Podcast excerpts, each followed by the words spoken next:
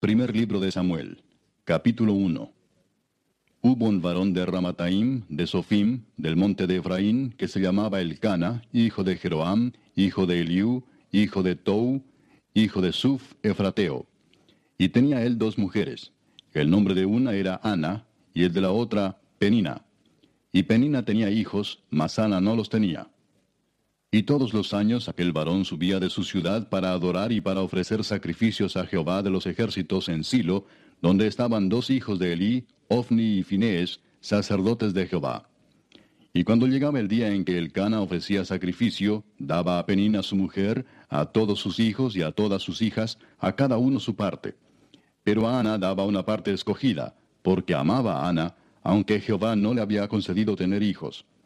Y su rival la irritaba, enojándola y entristeciéndola, porque Jehová no le había concedido tener hijos. Así hacía cada año. Cuando subía a la casa de Jehová la irritaba así, por lo cual Ana lloraba y no comía. Y el Cana su marido le dijo, Ana, ¿por qué lloras? ¿Por qué no comes? ¿Y por qué está afligido tu corazón? ¿No te soy yo mejor que diez hijos? Y se levantó Ana después que hubo comido y bebido en Silo, y mientras el sacerdote Elí estaba sentado en una silla junto a un pilar del templo de Jehová, ella con amargura de alma oró a Jehová y lloró abundantemente. E hizo voto diciendo, Jehová de los ejércitos, si te dignares mirar a la aflicción de tu sierva, y te acordares de mí, y no te olvidares de tu sierva, sino que dieres a tu sierva un hijo varón, yo lo dedicaré a Jehová todos los días de su vida, y no pasará navaja sobre su cabeza. Mientras ella oraba largamente delante de Jehová, Elí estaba observando la boca de ella. Pero Ana hablaba en su corazón, y solamente se movían sus labios, y su voz no se oía. Y Elí la tuvo por ebria. Entonces le dijo Elí, ¿Hasta cuándo estarás ebria? Digiere tu vino. Y Ana le respondió diciendo, No, señor mío, yo soy una mujer atribulada de espíritu. No he bebido vino ni sidra, sino que he derramado mi alma delante de Jehová. No tengas a tu sierva por una mujer impía, porque por la magnitud de mis congojas y de mi aflicción he hablado hasta ahora. Él respondió y dijo, Ve en paz, y el Dios de Israel te otorgue la petición que le has hecho. Y ella dijo, Halle tu sierva gracia delante de tus ojos. Y se fue la mujer por su camino, y comió, y no estuvo más triste. Y levantándose de mañana, adoraron delante de Jehová, y volvieron y fueron a su casa en Ramá. Y el Cana se llegó a Ana su mujer, y Jehová se acordó de ella. Aconteció que al cumplirse el tiempo, después de haber concebido Ana, dio a luz un hijo, y le puso por nombre Samuel, diciendo, por cuanto lo pedía Jehová. Después subió el varón el Cana con toda su familia para ofrecer a Jehová el sacrificio acostumbrado y su voto. Pero Ana no subió, sino dijo a su marido, Yo no subiré hasta que el niño sea destetado, para que lo lleve y sea presentado delante de Jehová, y se quede allá para siempre. Y el Cana su marido le respondió, Haz lo que bien te parezca, quédate hasta que lo destetes, solamente que cumpla Jehová su palabra. Y se quedó la mujer y crió a su hijo hasta que lo destetó. Después que lo hubo destetado, lo llevó consigo con tres becerros, un efa de harina y una vasija de vino, y lo trajo a la casa de Jehová en Silo, y el niño era pequeño. Y matando el becerro, trajeron el niño a Elí. Y ella dijo, Oh Señor mío, vive tu alma, Señor mío, yo soy aquella mujer que estuvo aquí junto a ti orando a Jehová. Por este niño oraba, y Jehová me dio lo que le pedí. Yo pues lo dedico también a Jehová. Todos los días que viva será de Jehová. Y adoró allí a Jehová. Capítulo 2. Y Ana oró y dijo, Mi corazón se regocija en Jehová, mi poder se exalta en Jehová. Mi boca se ensanchó sobre mis enemigos, por cuanto me alegré en tu salvación. No hay santo como Jehová, porque no hay ninguno fuera de ti, y no hay refugio como el Dios nuestro. No multipliquéis palabras de grandeza y altanería, cesen las palabras arrogantes de vuestra boca, porque el Dios de todo saber es Jehová, y a él toca el pesar las acciones. Los arcos de los fuertes fueron quebrados, y los débiles se ciñeron de poder. Los saciados se alquilaron por pan, y los hambrientos dejaron de tener hambre. Hasta la estéril ha dado a luz siete, y la que tenía muchos hijos languidece. Jehová mata, y él da vida. Él hace descender al Seol y hace subir. Jehová empobrece, y él enriquece. Abate y enaltece. Él levanta del polvo al pobre, y del muladar exalta al menesteroso, para hacerle sentarse con príncipes y heredar un sitio de honor. Porque de Jehová son las columnas de la tierra, y él afirmó sobre ellas el mundo. Él guarda los pies de sus santos, mas los impíos perecen en tinieblas, porque nadie será fuerte por su propia fuerza. Delante de Jehová serán quebrantados sus adversarios, y sobre ellos tronará desde los cielos. Jehová juzgará los confines de la tierra, dará poder a su rey, y exaltará el poderío de su ungido. Y el Cana se volvió a su casa en Ramá, y el niño ministraba a Jehová delante del sacerdote Elí. Los hijos de Elí eran hombres impíos y no tenían conocimiento de Jehová. Y era costumbre de los sacerdotes con el pueblo, que cuando alguno ofrecía sacrificio, venía el criado del sacerdote mientras se cocía la carne, trayendo en su mano un garfio de tres dientes, y lo metía en el perol, en la olla, en el caldero o en la marmita, y todo lo que sacaba el garfio el sacerdote lo tomaba para sí. De esta manera hacían con todo israelita que venía a Silo. Asimismo, antes de quemar la grosura, venía el criado del sacerdote y decía al que sacrificaba, Da carne que asar para el sacerdote, porque no tomará de ti carne cocida, sino cruda.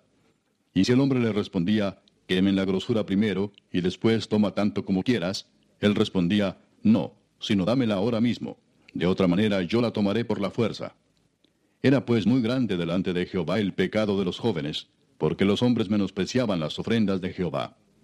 Y el joven Samuel ministraba en la presencia de Jehová vestido de un efod de lino, y le hacía a su madre una túnica pequeña y se la traía cada año, cuando subía con su marido para ofrecer el sacrificio acostumbrado. Y Elí bendijo a Elcana y a su mujer diciendo, Jehová te dé hijos de esta mujer en lugar del que pidió a Jehová. Y se volvieron a su casa. Y visitó Jehová a Ana, y ella concibió y dio a luz tres hijos y dos hijas, y el joven Samuel crecía delante de Jehová. Pero Elí era muy viejo, y oía de todo lo que sus hijos hacían con todo Israel, y cómo dormían con las mujeres que velaban a la puerta del tabernáculo de reunión. Y les dijo, ¿por qué hacéis cosas semejantes? Porque yo oigo de todo este pueblo vuestros malos procederes. No, hijos míos, porque no es buena fama la que yo oigo, pues hacéis pecar al pueblo de Jehová. Si pecare el hombre contra el hombre, los jueces le juzgarán. Mas si alguno pecare contra Jehová, ¿quién rogará por él?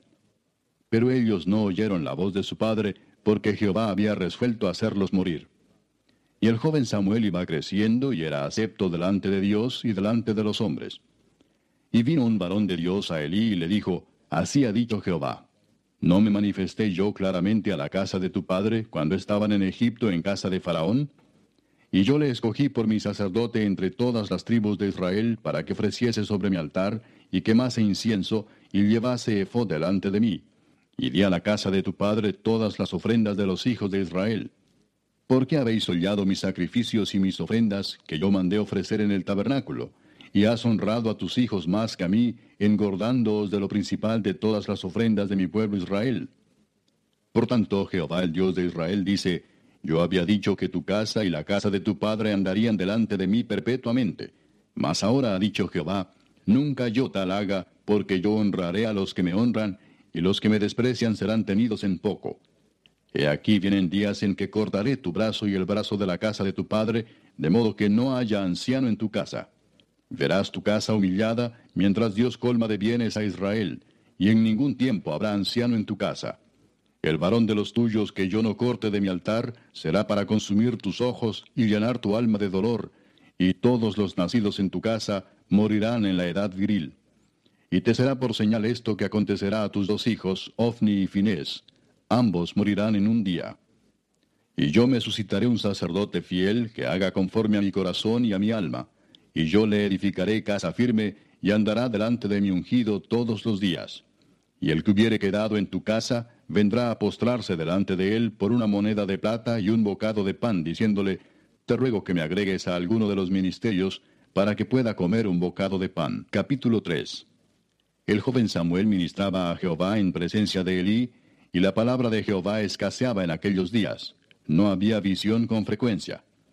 Y aconteció un día que estando Elí acostado en su aposento, cuando sus ojos comenzaban a oscurecerse de modo que no podía ver, Samuel estaba durmiendo en el templo de Jehová, donde estaba el arca de Dios, y antes que la lámpara de Dios fuese apagada, Jehová llamó a Samuel, y él respondió, heme aquí. Y corriendo luego a Elí dijo, heme aquí, ¿para qué me llamaste? Y Elí le dijo, yo no he llamado, vuelve y acuéstate. Y él se volvió y se acostó. Y Jehová volvió a llamar otra vez a Samuel. Y levantándose Samuel vino a Elí y dijo, Heme aquí, ¿para qué me has llamado? Y él dijo, Hijo mío, yo no he llamado. Vuelve y acuéstate. Y Samuel no había conocido aún a Jehová, ni la palabra de Jehová le había sido revelada. Jehová pues llamó la tercera vez a Samuel. Y él se levantó y vino a Elí y dijo, Heme aquí, ¿para qué me has llamado? Entonces entendió Elí que Jehová llamaba al joven.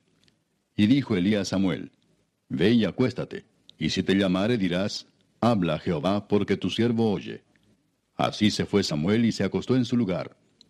Y vino Jehová y se paró y llamó como las otras veces, Samuel, Samuel. Entonces Samuel dijo, Habla, porque tu siervo oye.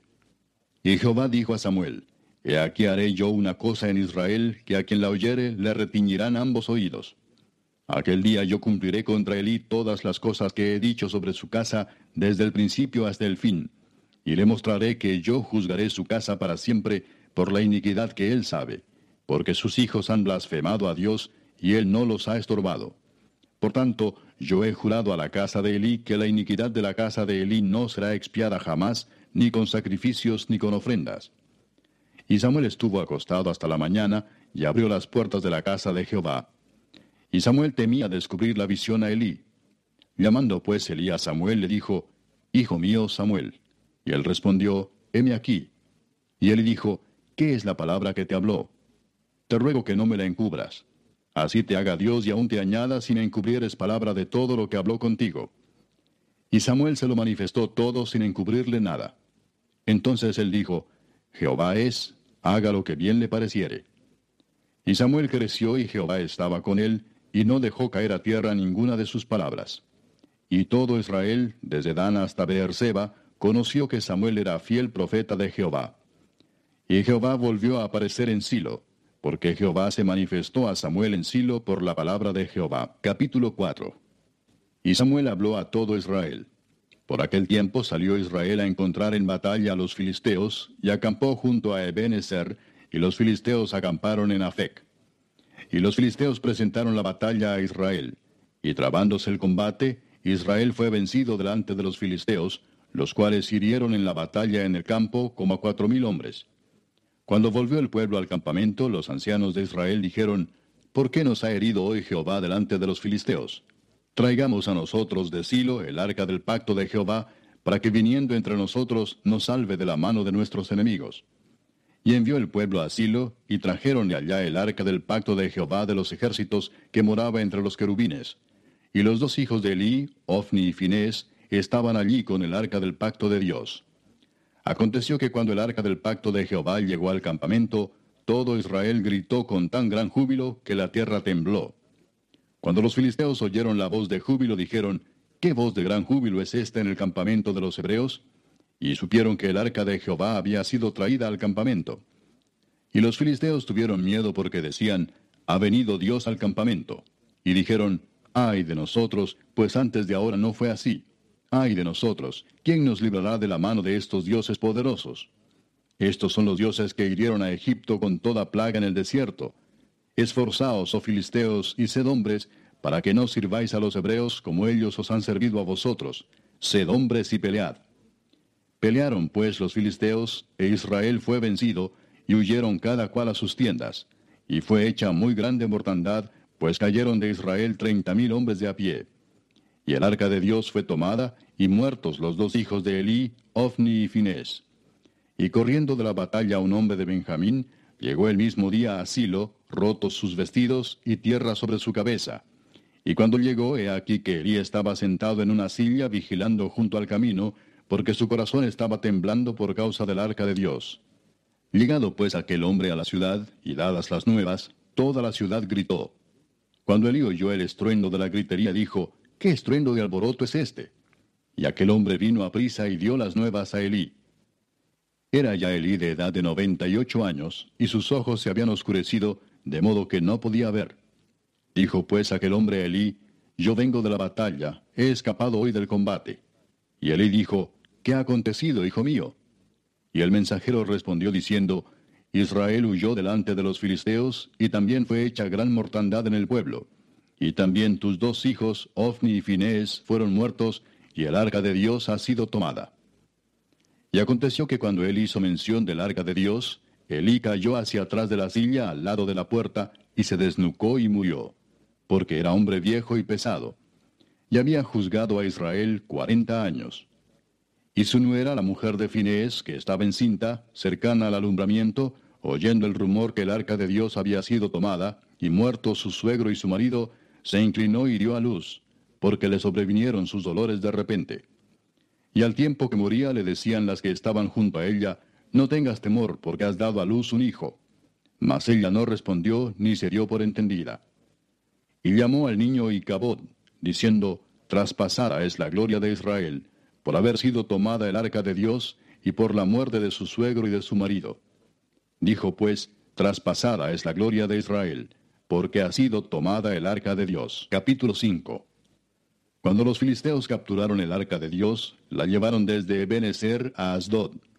Y tomaron los filisteos el arca de Dios y la metieron en la casa de Dagón y la pusieron junto a Dagón. Y cuando al siguiente día los de Asdod se levantaron de mañana, he aquí Dagón postrado en tierra delante del arca de Jehová. Y tomaron a Dagón y lo volvieron a su lugar. Y volviéndose a levantar de mañana el siguiente día, He aquí que Dagón había caído postrado en tierra delante del arca de Jehová. Y la cabeza de Dagón y las dos palmas de sus manos estaban cortadas sobre el umbral, habiéndole quedado a Dagón el tronco solamente. Por esta causa los sacerdotes de Dagón y todos los que entran en el templo de Dagón no pisan el umbral de Dagón en Asdod hasta hoy. Y se agravó la mano de Jehová sobre los de Asdod, y los destruyó y los hirió con tumores en Asdod y en todo su territorio. Y viendo esto los de Asdod dijeron, no quede con nosotros el arca del Dios de Israel, porque su mano es dura sobre nosotros y sobre nuestro Dios Dagón. Convocaron pues a todos los príncipes de los filisteos y les dijeron, ¿qué haremos del arca del Dios de Israel? Y ellos respondieron, Pásese el arca del Dios de Israel a Gat.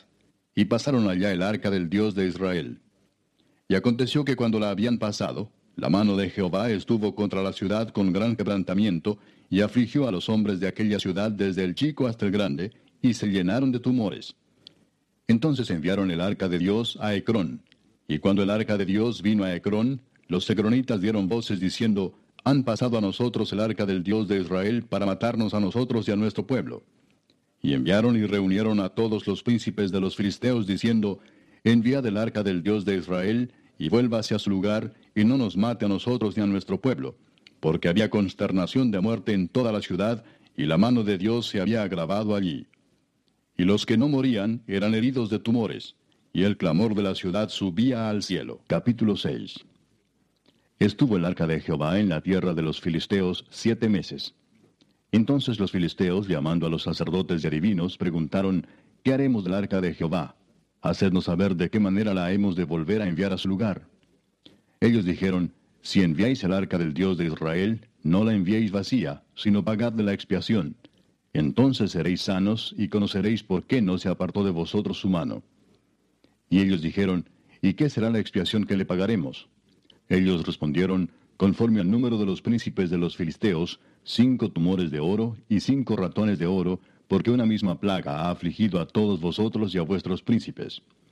Haréis pues figura de vuestros tumores y de vuestros ratones que destruyen la tierra, y daréis gloria al Dios de Israel. Quizá aliviará su mano de sobre vosotros y de sobre vuestros dioses y de sobre vuestra tierra. ¿Por qué endurecéis vuestro corazón como los egipcios y Faraón endurecieron su corazón? Después que los había tratado así, ¿no los dejaron ir y se fueron? Haced pues ahora un carro nuevo, y tomad luego dos vacas que críen, a las cuales no haya sido puesto yugo, y uncid las vacas al carro, y haced volver sus becerros de detrás de ellas a casa. Tomaréis luego el arca de Jehová, y la pondréis sobre el carro, y las joyas de oro que le habéis de pagar en ofrenda por la culpa, las pondréis en una caja al lado de ella, y la dejaréis que se vaya. Y observaréis, si sube por el camino de su tierra a Betsemes, él nos ha hecho este mal tan grande y si no, sabremos que no es su mano la que nos ha herido, sino que esto ocurrió por accidente. Y aquellos hombres lo hicieron así. Tomando dos vacas que criaban, las uncieron al carro y encerraron en casa sus becerros. Luego pusieron el arca de Jehová sobre el carro y la caja con los ratones de oro y las figuras de sus tumores. Y las vacas se encaminaron por el camino de Betsemes, y seguían camino recto, andando y bramando, sin apartarse ni a derecha ni a izquierda. Y los príncipes de los filisteos fueron tras ellas hasta el límite de Betsemes. Y los de Betsemes segaban el trigo en el valle, y alzando los ojos vieron el arca, y se regocijaron cuando la vieron. Y el carro vino al campo de Josué, a Betsemes, y paró allí donde había una gran piedra. Y ellos cortaron la madera del carro y ofrecieron las vacas en holocausto a Jehová. Y los levitas bajaron el arca de Jehová, y la caja que estaba junto a ella, en la cual estaban las joyas de oro, y las pusieron sobre aquella gran piedra. Y los hombres de Bet-Semes sacrificaron holocaustos y dedicaron sacrificios a Jehová en aquel día. Cuando vieron esto los cinco príncipes de los filisteos, volvieron a Ecrón el mismo día. Estos fueron los tumores de oro que pagaron los filisteos en expiación a Jehová. Por Asdod uno, por Gaza uno, por Ascalón uno, por Gat uno, por Ecrón uno. Y los ratones de oro fueron conforme al número de todas las ciudades de los filisteos pertenecientes a los cinco príncipes, así las ciudades fortificadas como las aldeas sin muro. La gran piedra sobre la cual pusieron el arca de Jehová está en el campo de Josué de Bet-Semes hasta hoy. Entonces Dios hizo morir a los hombres de Bet-Semes porque habían mirado dentro del arca de Jehová. Hizo morir del pueblo a cincuenta mil setenta hombres. Y lloró el pueblo porque Jehová lo había herido con tan gran mortandad. Y dijeron los de Betsemes, ¿quién podrá estar delante de Jehová el Dios Santo? ¿A quién subirá desde nosotros? Y enviaron mensajeros a los habitantes de Kiriat Jearim, diciendo, Los filisteos han devuelto el arca de Jehová. Descended pues y llevadla a vosotros. Capítulo 7. Vinieron los de Kiriat Jearim y llevaron el arca de Jehová y la pusieron en casa de Abinadab, situada en el collado, y santificaron a Eleazar su hijo para que guardase el arca de Jehová. Desde el día que llegó el arca a Kiriat Jearim pasaron muchos días, veinte años, y toda la casa de Israel lamentaba en pos de Jehová. Habló Samuel a toda la casa de Israel diciendo, Si de todo vuestro corazón os volvéis a Jehová, quitad los dioses ajenos y a Astarot de entre vosotros, y preparad vuestro corazón a Jehová, y solo a él servid, y os librará de la mano de los filisteos. Entonces los hijos de Israel quitaron a los Baales y a Astarot y sirvieron solo a Jehová. Y Samuel dijo, Reunid a todo Israel en Mizpa, y yo oraré por vosotros a Jehová. Y se reunieron en Mizpa, y sacaron agua, y la derramaron delante de Jehová, y ayunaron aquel día, y dijeron allí, Contra Jehová hemos pecado. Y juzgó Samuel a los hijos de Israel en Mizpa. Cuando oyeron los filisteos que los hijos de Israel estaban reunidos en Mizpa, subieron los príncipes de los filisteos contra Israel. Y al oír esto los hijos de Israel tuvieron temor de los filisteos. Entonces dijeron los hijos de Israel a Samuel, No ceses de clamar por nosotros a Jehová nuestro Dios, para que nos guarde de la mano de los filisteos. Y Samuel tomó un cordero de leche y lo sacrificó entero en holocausto a Jehová. Y clamó Samuel a Jehová por Israel, y Jehová le oyó. Y aconteció que mientras Samuel sacrificaba el holocausto, los filisteos llegaron para pelear con los hijos de Israel. Mas Jehová tronó aquel día con gran estruendo sobre los filisteos, y los atemorizó, y fueron vencidos delante de Israel. Y saliendo los hijos de Israel de Mizpa, siguieron a los filisteos, hiriéndolos hasta abajo de Betcar. Tomó luego Samuel una piedra y la puso entre Mizpa y Sen, y le puso por nombre Ebenezer, diciendo, Hasta aquí nos ayudó Jehová. Así fueron sometidos los filisteos, y no volvieron más a entrar en el territorio de Israel. Y la mano de Jehová estuvo contra los filisteos todos los días de Samuel. Y fueron restituidas a los hijos de Israel las ciudades que los filisteos habían tomado a los israelitas desde Ecrón hasta Gat. E Israel libró su territorio de mano de los filisteos. Y hubo paz entre Israel y el amorreo. Y juzgó Samuel a Israel todo el tiempo que vivió. Y todos los años iba y daba vuelta a Betel, a Gilgal y a Mispa, y juzgaba a Israel en todos estos lugares. Después volvía a Ramá, porque allí estaba su casa, y allí juzgaba a Israel. Y edificó allí un altar a Jehová. Capítulo 8. Aconteció que habiendo Samuel envejecido, puso a sus hijos por jueces sobre Israel.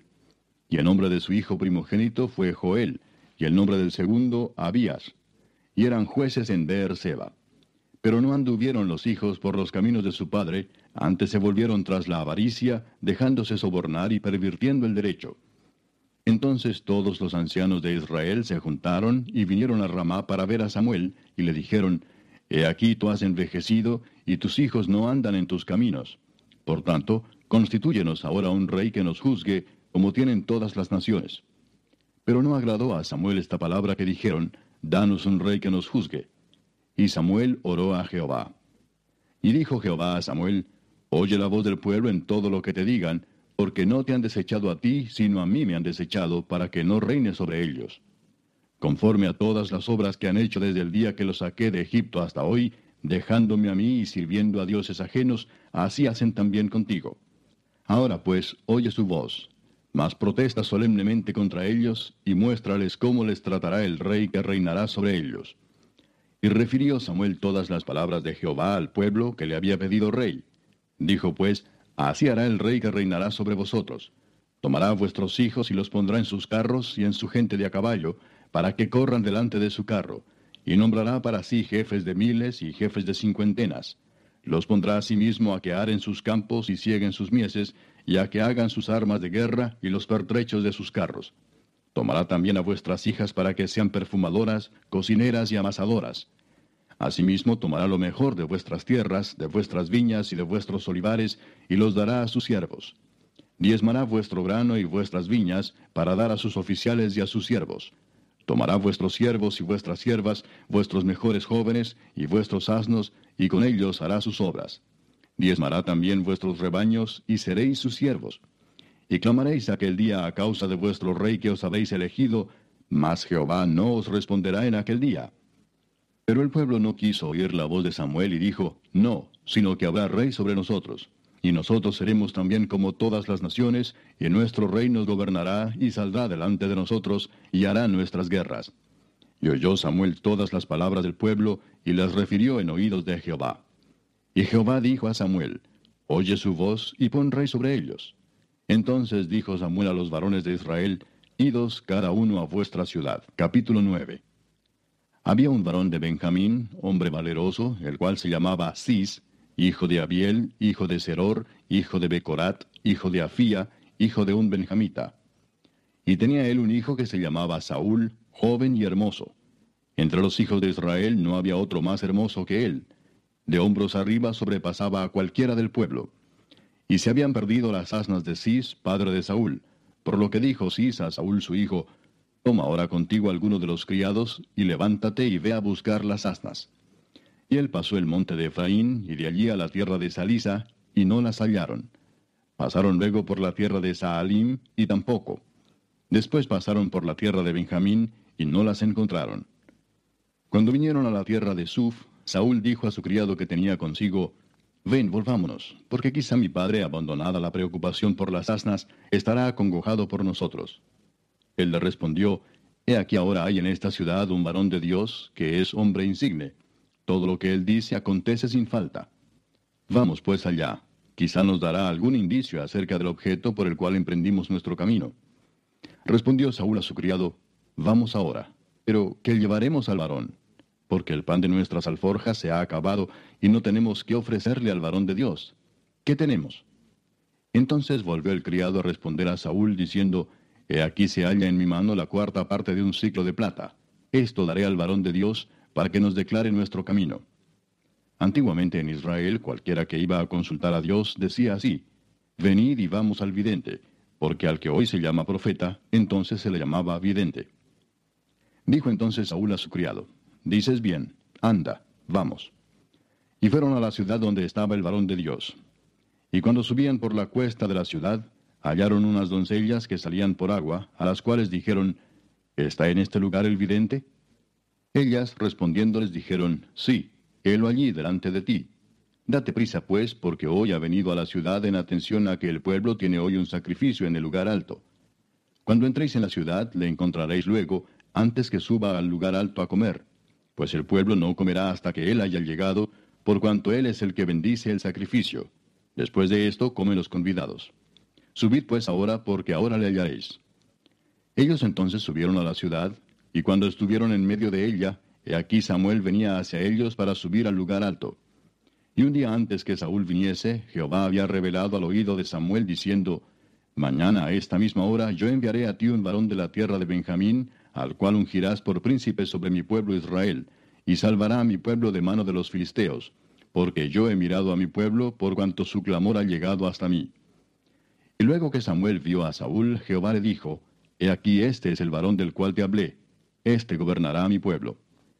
Acercándose pues Saúl a Samuel en medio de la puerta, le dijo, Te ruego que me enseñes dónde está la casa del vidente. Y Samuel respondió a Saúl diciendo, Yo soy el vidente, sube delante de mí al lugar alto, y come hoy conmigo, y por la mañana te despacharé y te descubriré todo lo que está en tu corazón. Y de las asnas que se te perdieron hace ya tres días, pierde cuidado de ellas, porque se han hallado. Mas ¿para quién es todo lo que hay de codiciable en Israel, sino para ti y para toda la casa de tu padre? Saúl respondió y dijo, ¿No soy yo hijo de Benjamín, de la más pequeña de las tribus de Israel? ¿Y mi familia no es la más pequeña de todas las familias de la tribu de Benjamín? ¿Por qué pues me has dicho cosa semejante? Entonces Samuel tomó a Saúl y a su criado, los introdujo a la sala y les dio lugar a la cabecera de los convidados, que eran unos treinta hombres. Y dijo Samuel al cocinero, Trae acá la porción que te di, la cual te dije que guardases aparte. Entonces alzó el cocinero una espaldilla, con lo que estaba sobre ella, y la puso delante de Saúl. Y Samuel dijo, He aquí lo que estaba reservado. Ponlo delante de ti y come, porque para esta ocasión se te guardó cuando dije, Yo he convidado al pueblo. Y Saúl comió aquel día con Samuel. Y cuando hubieron descendido del lugar alto a la ciudad, él habló con Saúl en el terrado. Al otro día madrugaron, y al despuntar el alba, Samuel llamó a Saúl, que estaba en el terrado, y dijo, Levántate para que te despida. Luego se levantó Saúl, y salieron ambos, él y Samuel. Y descendiendo ellos al extremo de la ciudad, dijo Samuel a Saúl, Di al criado que se adelante. Y se adelantó el criado. Mas espera tú un poco para que te declare la palabra de Dios. Capítulo 10. Tomando entonces Samuel una redoma de aceite, la derramó sobre su cabeza y lo besó y le dijo, ¿No te ha ungido Jehová por príncipe sobre su pueblo Israel? Hoy, después que te hayas apartado de mí, hallarás dos hombres junto al sepulcro de Raquel, en el territorio de Benjamín, en Celsa, los cuales te dirán, las asnas que habías ido a buscar se han hallado. Tu padre ha dejado ya de inquietarse por las asnas y está afligido por vosotros, diciendo, ¿qué haré acerca de mi hijo? Y luego que de allí sigas más adelante y llegues a la encina de Tabor, te saldrán al encuentro tres hombres que suben a Dios en Betel, llevando uno tres cabritos, otro tres tortas de pan, y el tercero una vasija de vino, los cuales, cuando te hayan saludado, te darán dos panes, los que tomarás de mano de ellos. Después de esto llegarás al collado de Dios, donde está la guarnición de los filisteos.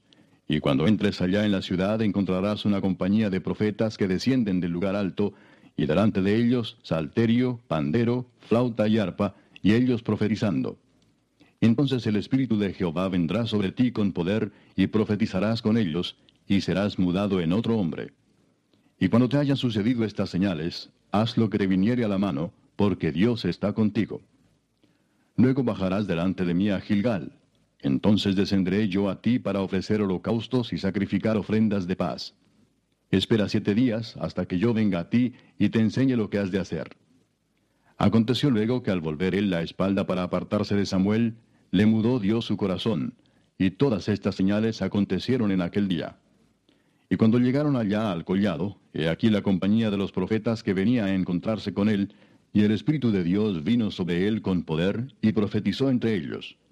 Y aconteció que cuando todos los que le conocían antes vieron que profetizaba con los profetas, el pueblo decía el uno al otro, ¿qué le ha sucedido al hijo de Cis? ¿Saúl también entre los profetas? Y alguno de allí respondió diciendo, ¿Y quién es el padre de ellos? Por esta causa se hizo proverbio, ¿también Saúl entre los profetas? Y cesó de profetizar y llegó al lugar alto. Un tío de Saúl dijo a él y a su criado, ¿A dónde fuisteis? Y él respondió, A buscar las asnas. Y como vimos que no parecían, fuimos a Samuel. Dijo el tío de Saúl, Yo te ruego me declares qué os dijo Samuel. Y Saúl respondió a su tío, nos declaró expresamente que las asnas habían sido halladas. Mas del asunto del reino de que Samuel le había hablado, no le descubrió nada.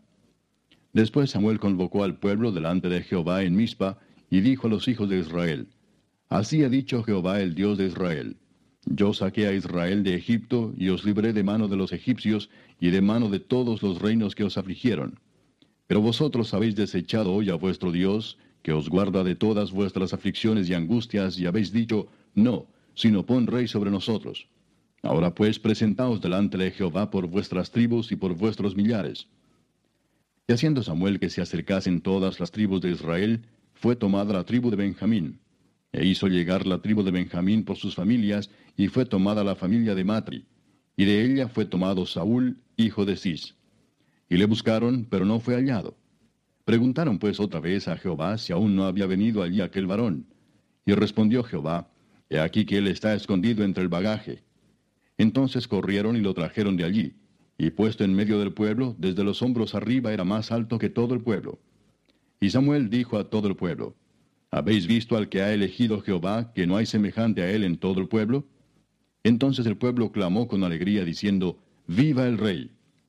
Samuel recitó luego al pueblo las leyes del reino, y las escribió en un libro, el cual guardó delante de Jehová. Y envió Samuel a todo el pueblo, cada uno a su casa. Saúl también se fue a su casa en Gabaa, y fueron con él los hombres de guerra cuyos corazones Dios había tocado. Pero algunos perversos dijeron, ¿Cómo nos ha de salvar éste? Y le tuvieron en poco, y no le trajeron presente. Mas él disimuló. Capítulo 11. Después subió Naas Amonita y acampó contra Jabes de Galaad. Y todos los de Jabes dijeron a Naas, haz alianza con nosotros y te serviremos. Y Naas Amonita les respondió, con esta condición haré alianza con vosotros, que a cada uno de todos vosotros saque el ojo derecho, y ponga esta afrenta sobre todo Israel. Entonces los ancianos de Jabes le dijeron, Danos siete días para que enviemos mensajeros por todo el territorio de Israel, y si no hay nadie que nos defienda, saldremos a ti. Llegando los mensajeros a Gabaa de Saúl, dijeron estas palabras en oídos del pueblo, y todo el pueblo alzó su voz y lloró. Y he aquí Saúl que venía del campo tras los bueyes, y dijo Saúl, ¿qué tiene el pueblo que llora? Y le contaron las palabras de los hombres de Jabes. Al oír Saúl estas palabras, el Espíritu de Dios vino sobre él con poder, y él se encendió en ira en gran manera. Y tomando un par de bueyes, los cortó en trozos y los envió por todo el territorio de Israel por medio de mensajeros, diciendo, Así se hará con los bueyes del que no saliere en pos de Saúl y en pos de Samuel. Y cayó temor de Jehová sobre el pueblo, y salieron como un solo hombre. Y los contó en Besec, y fueron los hijos de Israel trescientos mil, y treinta mil los hombres de Judá. Y respondieron a los mensajeros que habían venido, Así diréis a los de Jabes de Galaad, Mañana al calentar el sol seréis librados. Y vinieron los mensajeros y lo anunciaron a los de Jabes, los cuales se alegraron. Y los de Jabes dijeron a los enemigos, Mañana saldremos a vosotros, para que hagáis con nosotros todo lo que bien os pareciere. Aconteció que el día siguiente dispuso Saúl al pueblo en tres compañías, y entraron en medio del campamento a la vigilia de la mañana, e hirieron a los amonitas hasta que el día calentó, y los que quedaron fueron dispersos de tal manera que no quedaron dos de ellos juntos. El pueblo entonces dijo a Samuel, ¿quiénes son los que decían, ¿ha de reinar Saúl sobre nosotros? Dadnos esos hombres y los mataremos. Y Saúl dijo, No morirá hoy ninguno, porque hoy Jehová ha dado salvación en Israel. Mas Samuel dijo al pueblo, Venid, vamos a Gilgal para que renovemos allí el reino. Y fue todo el pueblo a Gilgal, e invistieron allí a Saúl por rey delante de Jehová en Gilgal. Y sacrificaron allí ofrendas de paz delante de Jehová, y se alegraron mucho allí Saúl y todos los de Israel. Capítulo 12. Y dijo Samuel a todo Israel, He aquí yo he oído vuestra voz en todo cuanto me habéis dicho, y os he puesto rey. Ahora pues, he aquí vuestro rey va delante de vosotros. Yo soy ya viejo y lleno de canas pero mis hijos están con vosotros, y yo he andado delante de vosotros desde mi juventud hasta este día. Aquí estoy.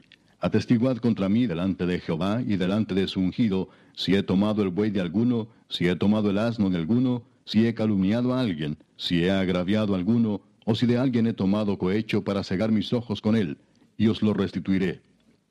Entonces dijeron, Nunca nos has calumniado ni agraviado, ni has tomado algo de mano de ningún hombre. Y él les dijo, Jehová es testigo contra vosotros, y su ungido también es testigo en este día, que no habéis hallado cosa alguna en mi mano. Y ellos respondieron, Así es. Entonces Samuel dijo al pueblo, Jehová que designó a Moisés y a Aarón, y sacó a vuestros padres de la tierra de Egipto es testigo. Ahora pues, aguardad y contenderé con vosotros delante de Jehová acerca de todos los hechos de salvación que Jehová ha hecho con vosotros y con vuestros padres. Cuando Jacob hubo entrado en Egipto y vuestros padres clamaron a Jehová, Jehová envió a Moisés y a Aarón, los cuales sacaron a vuestros padres de Egipto y los hicieron habitar en este lugar. Y olvidaron a Jehová su Dios, y él los vendió en mano de Císara, jefe del ejército de Azor, y en mano de los filisteos, y en mano del rey de Moab, los cuales les hicieron guerra. Y ellos clamaron a Jehová y dijeron, Hemos pecado porque hemos dejado a Jehová, y hemos servido a los Baales y a Astarot. Líbranos pues ahora de mano de nuestros enemigos, y te serviremos. Entonces Jehová envió a Jerobaal, a Barak, a Jefté y a Samuel, y os libró de mano de vuestros enemigos en derredor, y habitasteis seguros. Y habiendo visto que Naas, rey de los hijos de Amón, venía contra vosotros, me dijisteis, No, sino que ha de reinar sobre nosotros un rey, siendo así que Jehová vuestro Dios era vuestro rey. Ahora pues, he aquí el rey que habéis elegido, el cual pedisteis. Ya veis que Jehová ha puesto rey sobre vosotros. Si temiereis a Jehová y le sirviereis, y oyereis su voz, y no fuereis rebeldes a la palabra de Jehová, y si tanto vosotros como el rey que reina sobre vosotros servís a Jehová vuestro Dios, haréis bien. Mas si no oyereis la voz de Jehová, y si fuereis rebeldes a las palabras de Jehová, la mano de Jehová estará contra vosotros como estuvo contra vuestros padres. Esperad aún ahora, y mirad esta gran cosa que Jehová hará delante de vuestros ojos. ¿No es ahora la siega del trigo? Yo clamaré a Jehová, y él dará truenos y lluvias, para que conozcáis y veáis que es grande vuestra maldad que habéis hecho ante los ojos de Jehová, pidiendo para vosotros rey.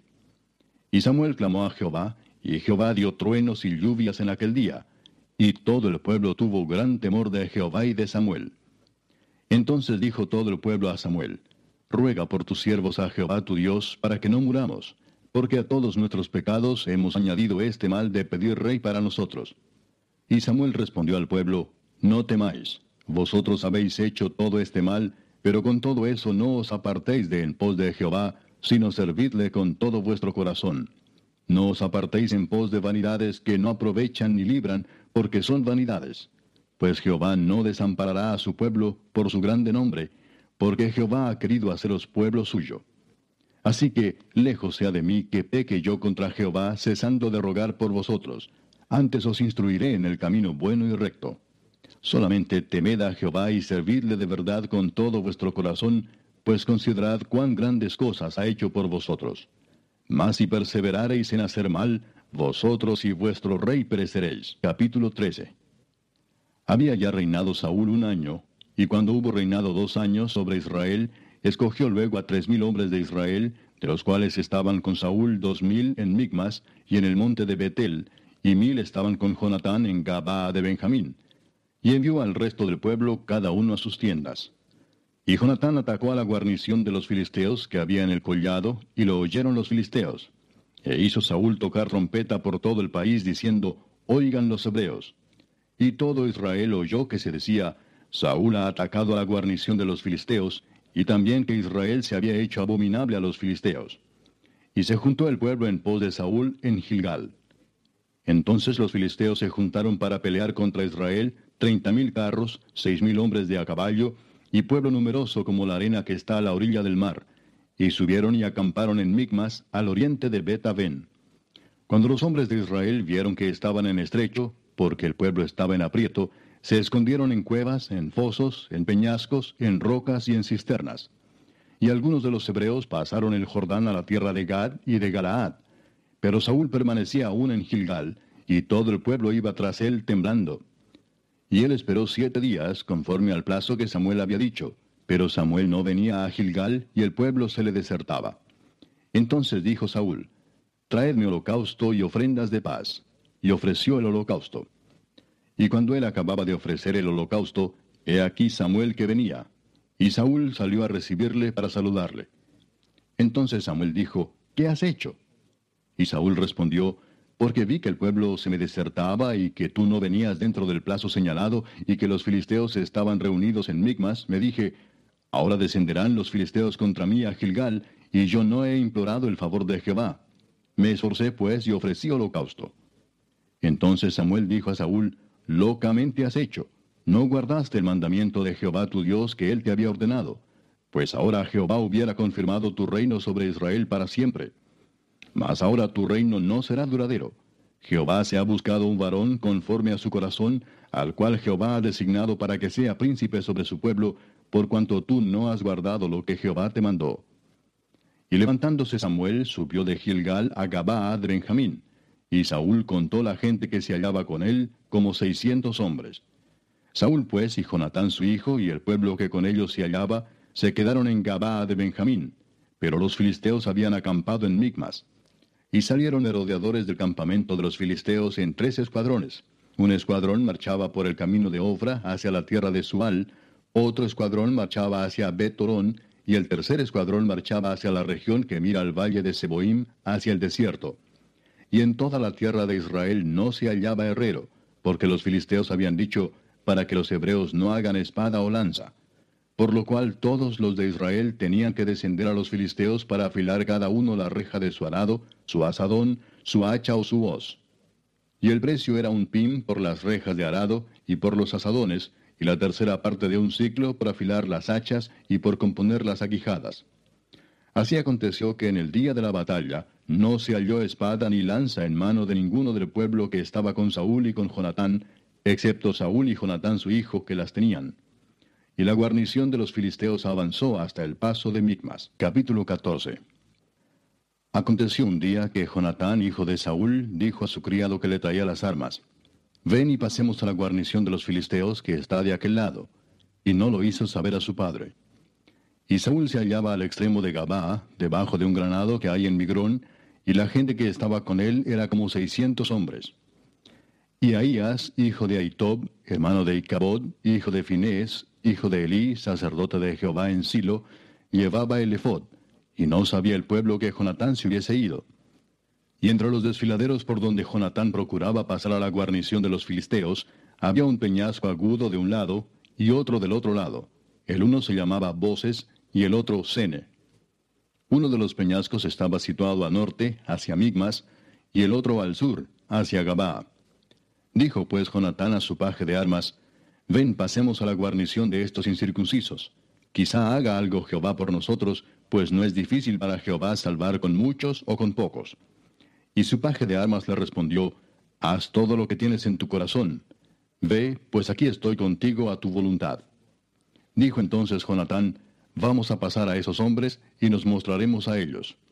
Si nos dijeren así, esperad hasta que lleguemos a vosotros, entonces nos estaremos en nuestro lugar y no subiremos a ellos.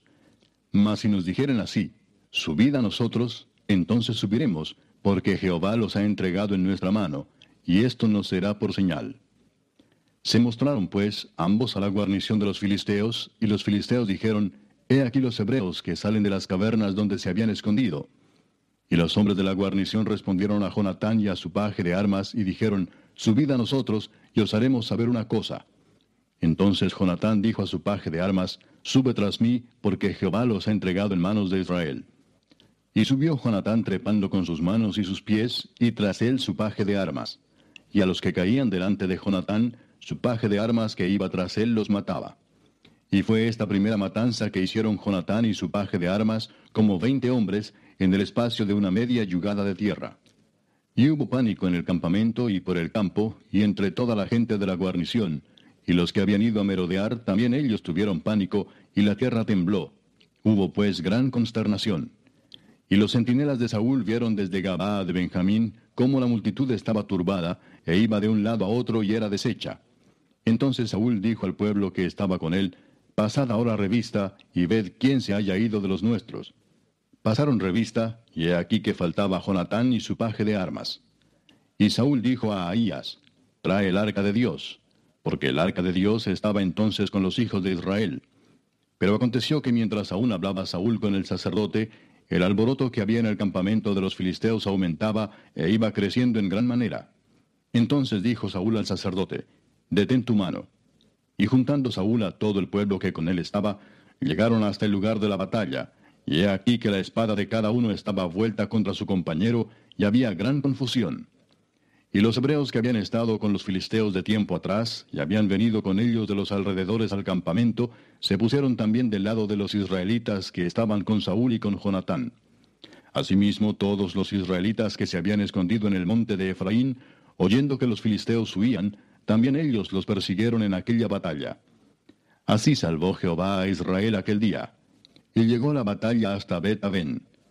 Pero los hombres de Israel fueron puestos en apuro aquel día porque Saúl había juramentado al pueblo diciendo, Cualquiera que coma pan antes de caer la noche, antes que haya tomado venganza de mis enemigos, sea maldito.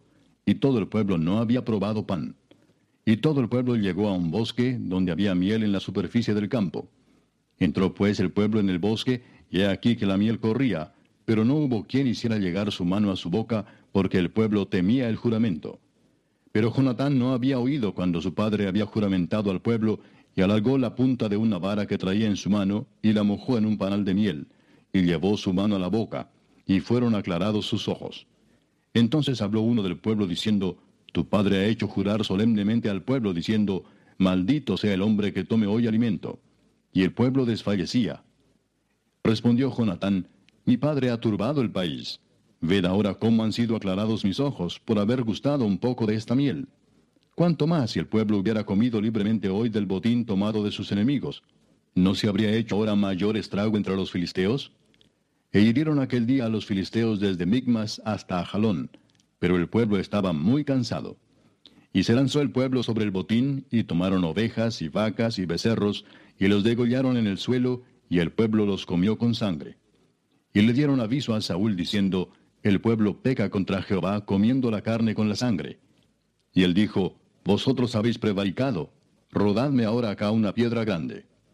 Además dijo Saúl, Esparcíos por el pueblo y decirles que me traigan cada uno su vaca y cada cual su oveja, y degolladlas aquí y comed, y no pequéis contra Jehová comiendo la carne con la sangre. Y trajo todo el pueblo cada cual por su mano su vaca aquella noche, y las degollaron allí. Y edificó Saúl altar a Jehová. Este altar fue el primero que edificó a Jehová. Y dijo Saúl, Descendamos de noche contra los filisteos y los saquearemos hasta la mañana, y no dejaremos de ellos ninguno. Y ellos dijeron, Haz lo que bien te pareciere. Dijo luego el sacerdote, Acerquémonos aquí a Dios. Y Saúl consultó a Dios, ¿Descenderé tras los filisteos? ¿Los entregarás en mano de Israel? Mas Jehová no le dio respuesta aquel día. Entonces dijo Saúl, Venid acá todos los principales del pueblo, y sabed y ve en qué ha consistido este pecado hoy porque vive Jehová que salva a Israel, que aunque fuera en Jonatán mi hijo, de seguro morirá. Y no hubo en todo el pueblo quien le respondiese. Dijo luego a todo Israel, Vosotros estaréis a un lado, y yo y Jonatán mi hijo estaremos al otro lado. Y el pueblo respondió a Saúl, Haz lo que bien te pareciere. Entonces dijo Saúl a Jehová, Dios de Israel, Da suerte perfecta. Y la suerte cayó sobre Jonatán y Saúl, y el pueblo salió libre. Y Saúl dijo, Echad suertes entre mí y Jonatán mi hijo. Y la suerte cayó sobre Jonatán. Entonces Saúl dijo a Jonatán, Declárame lo que has hecho. Y Jonatán se lo declaró y dijo, Ciertamente gusté un poco de miel con la punta de la vara que traía en mi mano. ¿Y he de morir? Y Saúl respondió, Así me haga Dios y aún me añada que sin duda morirás, Jonatán. Entonces el pueblo dijo a Saúl, ¿Ha de morir Jonatán el que ha hecho esta grande salvación en Israel? No será así. Vive Jehová que no ha de caer un cabello de su cabeza en tierra, pues ha actuado hoy con Dios. Así el pueblo libró de morir a Jonatán. Y Saúl dejó de seguir a los filisteos, y los filisteos se fueron a su lugar. Después de haber tomado posesión del reinado de Israel, Saúl hizo guerra a todos sus enemigos en derredor, contra Moab, contra los hijos de Amón, contra Edom, contra los reyes de Soba y contra los filisteos y a donde quiera que se volvía era vencedor. Y reunió un ejército y derrotó a Amalek y libró a Israel de mano de los que lo saqueaban. Y los hijos de Saúl fueron Jonatán, Isui y Malquisúa. Y los nombres de sus dos hijas eran el de la mayor, Merab, y el de la menor, Mical. Y el nombre de la mujer de Saúl era Ainoam, hija de Aimaas. Y el nombre del general de su ejército era Abner, hijo de Ner, tío de Saúl porque Cis, padre de Saúl, y Ner, padre de Abner, fueron hijos de Abiel. Y hubo guerra encarnizada contra los filisteos todo el tiempo de Saúl.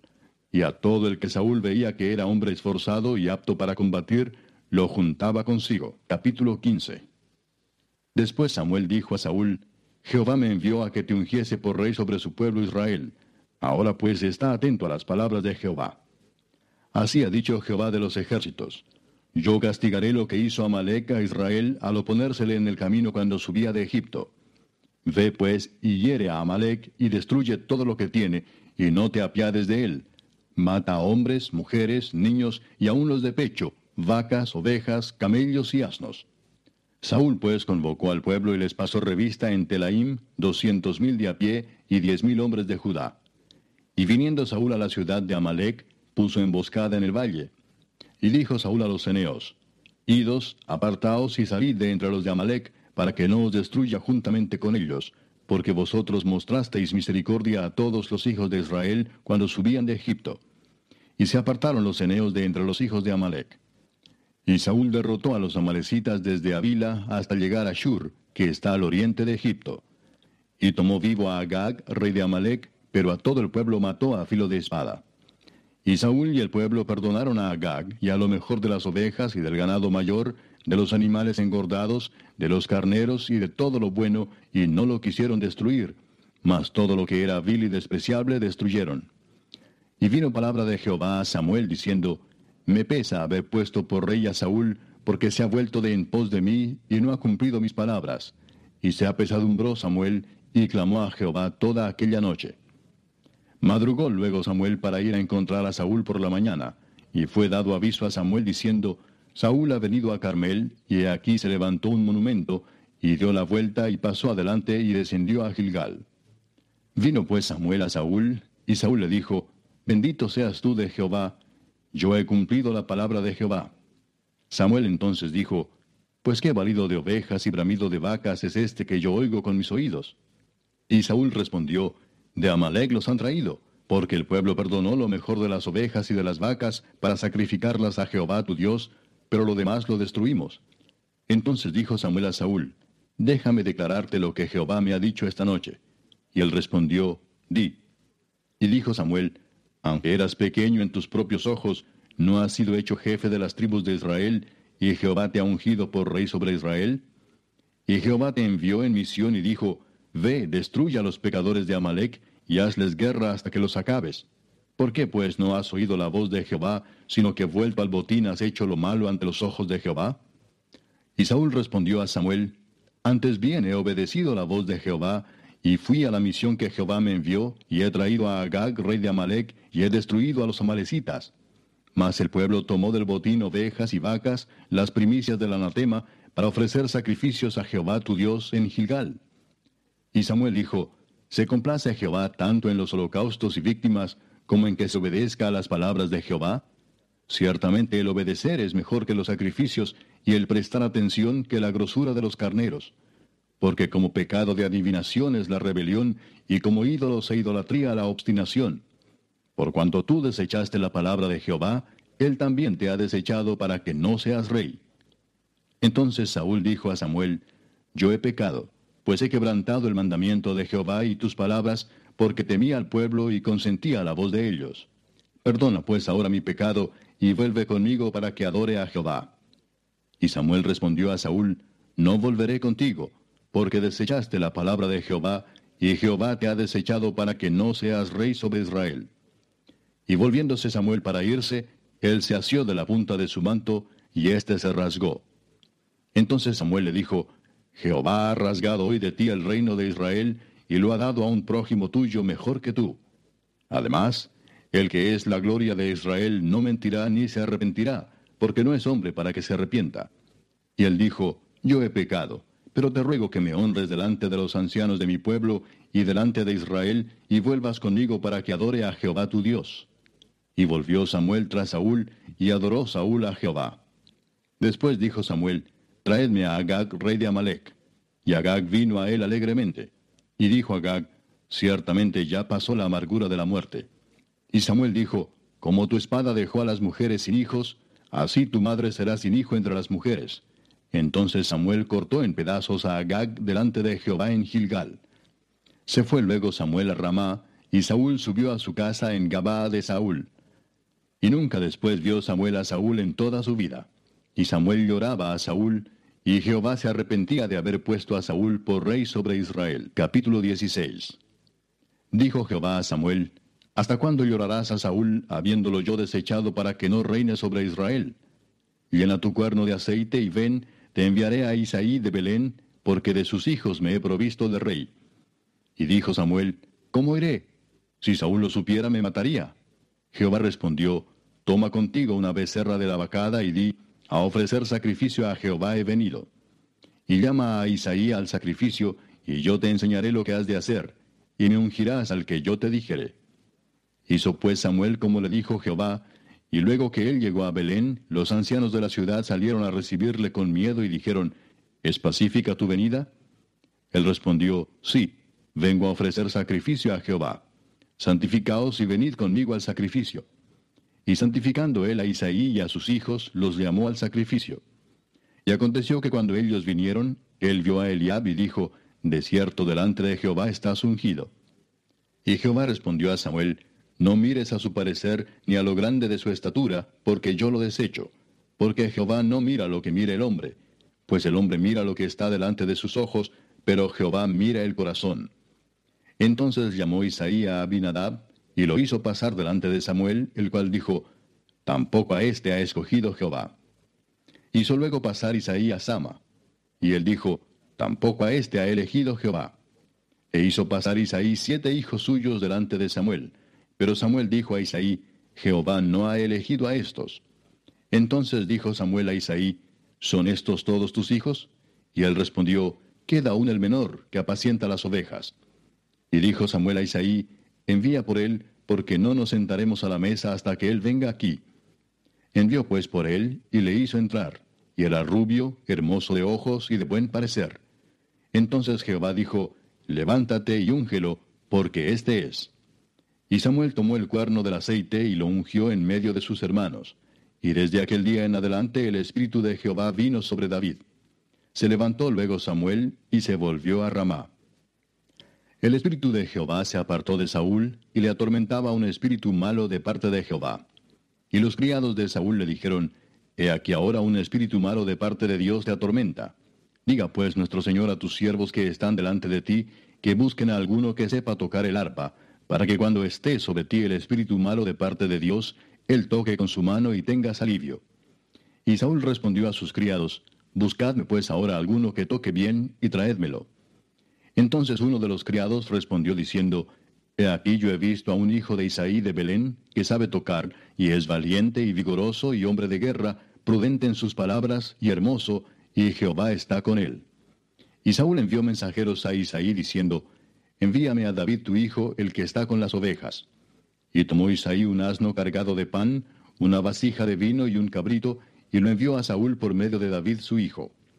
Y viniendo David a Saúl, estuvo delante de él. Y él le amó mucho, y le hizo su paje de armas. Y Saúl envió a decir a Isaí, Yo te ruego que esté David conmigo, pues ha hallado gracia en mis ojos. Y cuando el espíritu malo de parte de Dios venía sobre Saúl, David tomaba el arpa y tocaba con su mano. Y Saúl tenía alivio y estaba mejor, y el espíritu malo se apartaba de él. Capítulo 17. Los filisteos juntaron sus ejércitos para la guerra, y se congregaron en Soco, que es de Judá, y acamparon entre Soco y Aseca, en Efes Damim. También Saúl y los hombres de Israel se juntaron y acamparon en el valle de Ela, y se pusieron en orden de batalla contra los filisteos. Y los filisteos estaban sobre un monte a un lado, e Israel estaba sobre otro monte al otro lado, y el valle entre ellos. Salió entonces del campamento de los filisteos un paladín, el cual se llamaba Goliat, de Gat, y tenía de altura seis codos y un palmo. Y traía un casco de bronce en su cabeza, y llevaba una cota de malla, y era el peso de la cota cinco mil ciclos de bronce. Sobre sus piernas traía grebas de bronce, y jabalina de bronce entre sus hombros. El asta de su lanza era como un rodillo de telar, y tenía el hierro de su lanza seiscientos ciclos de hierro, e iba su escudero delante de él. Y se paró y dio voces a los escuadrones de Israel, diciéndoles, ¿Para qué os habéis puesto en orden de batalla? ¿No soy yo el filisteo y vosotros los siervos de Saúl? Escoged entre vosotros un hombre que venga contra mí. Si él pudiere pelear conmigo y me venciere, nosotros seremos vuestros siervos.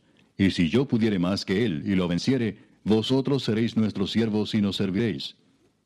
Y añadió el filisteo, Hoy yo he desafiado al campamento de Israel, dadme un hombre que pelee conmigo.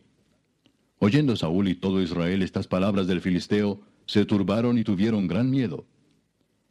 Y David era hijo de aquel hombre efrateo de Belén de Judá, cuyo nombre era Isaí, el cual tenía ocho hijos. Y en el tiempo de Saúl este hombre era viejo y de gran edad entre los hombres. Y los tres hijos mayores de Isaí habían ido para seguir a Saúl a la guerra. Y los nombres de sus tres hijos que habían ido a la guerra eran Eliab, el primogénito, el segundo Abinadab y el tercero Sama. Y David era el menor. Siguieron pues los tres mayores a Saúl. Pero David había ido y vuelto dejando a Saúl para apacentar las ovejas de su padre en Belén. Venía pues aquel filisteo por la mañana y por la tarde, y así lo hizo durante cuarenta días. Y dijo Isaí a David su hijo, Toma ahora para tus hermanos un efa de este grano tostado y estos diez panes, y llévalo pronto al campamento a tus hermanos. Y estos diez quesos de leche los llevarás al jefe de los mil, y mira si tus hermanos están buenos, y toma prendas de ellos. Y Saúl y ellos y todos los de Israel estaban en el valle de Ela, peleando contra los filisteos. Se levantó pues David de mañana, y dejando las ovejas al cuidado de un guarda, se fue con su carga como Isaí le había mandado. Y llegó al campamento cuando el ejército salía en orden de batalla, y daba el grito de combate. Y se pusieron en orden de batalla Israel y los filisteos, ejército frente a ejército. Entonces David dejó su carga en mano del que guardaba el bagaje, y corrió al ejército, y cuando llegó preguntó por sus hermanos si estaban bien. Mientras él hablaba con ellos, he aquí que aquel paladín que se ponía en medio de los dos campamentos, que se llamaba Goliat, el filisteo de Gad, salió de entre las filas de los filisteos y habló las mismas palabras, y las oyó David. Y todos los varones de Israel que veían a aquel hombre huían de su presencia y tenían gran temor. Y cada uno de los de Israel decía, ¿no habéis visto aquel hombre que ha salido? Él se adelanta para provocar a Israel. Al que le venciere, el rey le enriquecerá con grandes riquezas y le dará su hija, y eximirá de tributos a la casa de su padre en Israel. Entonces habló David a los que estaban junto a él, diciendo, ¿Qué harán al hombre que venciere a este filisteo y quitare el oprobio de Israel? Porque ¿quién es este filisteo incircunciso para que provoque a los escuadrones del Dios viviente? Y el pueblo le respondió las mismas palabras, diciendo, Así se hará al hombre que le venciere. Y oyéndole hablar Eliab, su hermano mayor, con aquellos hombres, se encendió en ira contra David y dijo, ¿Para qué has descendido acá? ¿Y a quién has dejado aquellas pocas ovejas en el desierto?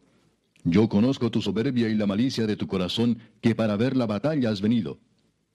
David respondió, ¿Qué he hecho yo ahora? ¿No es esto mero hablar? Y apartándose de él hacia otros, preguntó de igual manera, y le dio el pueblo la misma respuesta de antes. Fueron oídas las palabras que David había dicho, y las refirieron delante de Saúl, y él lo hizo venir. Y dijo David a Saúl, No desmaye el corazón de ninguno a causa de él, tu siervo irá y peleará contra este filisteo. Dijo Saúl a David, No podrás tú ir contra aquel filisteo para pelear con él, porque tú eres muchacho y él un hombre de guerra desde su juventud. David respondió a Saúl, Tu siervo era pastor de las ovejas de su padre, y cuando venía un león o un oso, y tomaba algún cordero de la manada, salía yo tras él y lo hería y lo libraba de su boca. Y si se levantaba contra mí, yo le echaba mano de la quijada y lo hería y lo mataba. Fuese león, fuese oso, tu siervo lo mataba. Y este filisteo incircunciso será como uno de ellos, porque ha provocado al ejército del Dios viviente. Añadió David, Jehová, que me ha librado de las garras del león y de las garras del oso, él también me librará de la mano de este filisteo. Y dijo Saúl a David, Ve, y Jehová esté contigo. Y Saúl vistió a David con sus ropas, y puso sobre su cabeza un casco de bronce, y le armó de coraza. Y ciñó David su espada sobre sus vestidos, y probó a andar, porque nunca había hecho la prueba. Y dijo David a Saúl, Yo no puedo andar con esto porque nunca lo practiqué. Y David echó de sí aquellas cosas. Y tomó su callado en su mano, y escogió cinco piedras lisas del arroyo, y las puso en el saco pastoril, en el zurrón que traía, y tomó su honda en su mano, y se fue hacia el filisteo. Y el filisteo venía andando y acercándose a David, y su escudero delante de él. Y cuando el filisteo miró y vio a David, le tuvo en poco, porque era muchacho y rubio y de hermoso parecer. Y dijo el filisteo a David, ¿Soy yo perro para que vengas a mí con palos? Y maldijo a David por sus dioses. Dijo luego el filisteo a David, Ven a mí y daré tu carne a las aves del cielo y a las bestias del campo. Entonces dijo David al filisteo, Tú vienes a mí con espada y lanza y jabalina, mas yo vengo a ti en el nombre de Jehová de los ejércitos, el Dios de los escuadrones de Israel, a quien tú has provocado. Jehová te entregará hoy en mi mano, y yo te venceré y te cortaré la cabeza, y daré hoy los cuerpos de los filisteos a las aves del cielo y a las bestias de la tierra, y toda la tierra sabrá que hay Dios en Israel. Y sabrá toda esta congregación que Jehová no salva con espada y con lanza, porque de Jehová es la batalla, y él los entregará en nuestras manos. Y aconteció que cuando el filisteo se levantó y echó a andar para ir al encuentro de David, David se dio prisa y corrió a la línea de batalla contra el filisteo. Y metiendo David su mano en la bolsa, tomó de allí una piedra y la tiró con la honda e hirió al filisteo en la frente, y la piedra quedó clavada en la frente y cayó sobre su rostro en tierra. Así venció David al filisteo con honda y piedra, e hirió al filisteo y lo mató sin tener David espada en su mano. Entonces corrió David y se puso sobre el filisteo, y tomando la espada de él y sacándola de su vaina, lo acabó de matar, y le cortó con ella la cabeza. Y cuando los filisteos vieron a su paladín muerto, huyeron. Levantándose luego los de Israel y los de Judá, gritaron y siguieron a los filisteos hasta llegar al valle y hasta las puertas de Ecrón. Y cayeron los heridos de los filisteos por el camino de Saharim hasta Gat y Ecrón. Y volvieron los hijos de Israel de seguir tras los filisteos y saquearon su campamento. Y David tomó la cabeza del filisteo y la trajo a Jerusalén, pero las armas de él las puso en su tienda. Y cuando Saúl vio a David que salía a encontrarse con el filisteo, dijo a Abner, general del ejército, Abner, ¿de quién es hijo ese joven? Y Abner respondió, Vive tu alma, oh rey, que no lo sé. Y el rey dijo, Pregunta de quién es hijo ese joven. Y cuando David volvía de matar al filisteo, Abner lo tomó y lo llevó delante de Saúl, teniendo David la cabeza del filisteo en su mano. Y le dijo Saúl, Muchacho, ¿de quién eres hijo? Y David respondió, yo soy hijo de tu siervo Isaí de Belén. Capítulo 18 Aconteció que cuando él hubo acabado de hablar con Saúl, el alma de Jonatán quedó ligada con la de David, y lo amó Jonatán como a sí mismo. Y Saúl le tomó aquel día, y no le dejó volver a casa de su padre. E hicieron pacto Jonatán y David, porque él le amaba como a sí mismo. Y Jonatán se quitó el manto que llevaba y se lo dio a David, y otras ropas suyas, hasta su espada, su arco y su talabarte. Y salía David a donde quiera que Saúl le enviaba, y se portaba prudentemente. Y lo puso Saúl sobre gente de guerra, y era acepto a los ojos de todo el pueblo y a los ojos de los siervos de Saúl.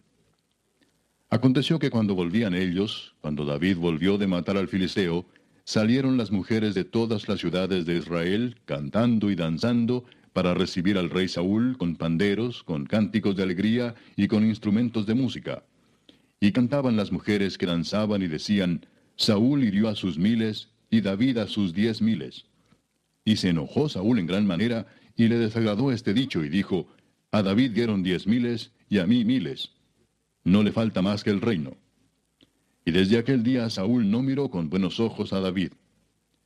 Aconteció al otro día que un espíritu malo de parte de Dios tomó a Saúl, y él desvariaba en medio de la casa. David tocaba con su mano como los otros días, y tenía Saúl la lanza en la mano. Y arrojó Saúl la lanza diciendo, Enclavaré a David a la pared. Pero David lo evadió dos veces.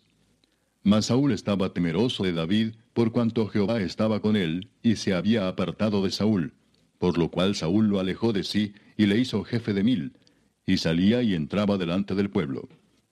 Y David se conducía prudentemente en todos sus asuntos, y Jehová estaba con él.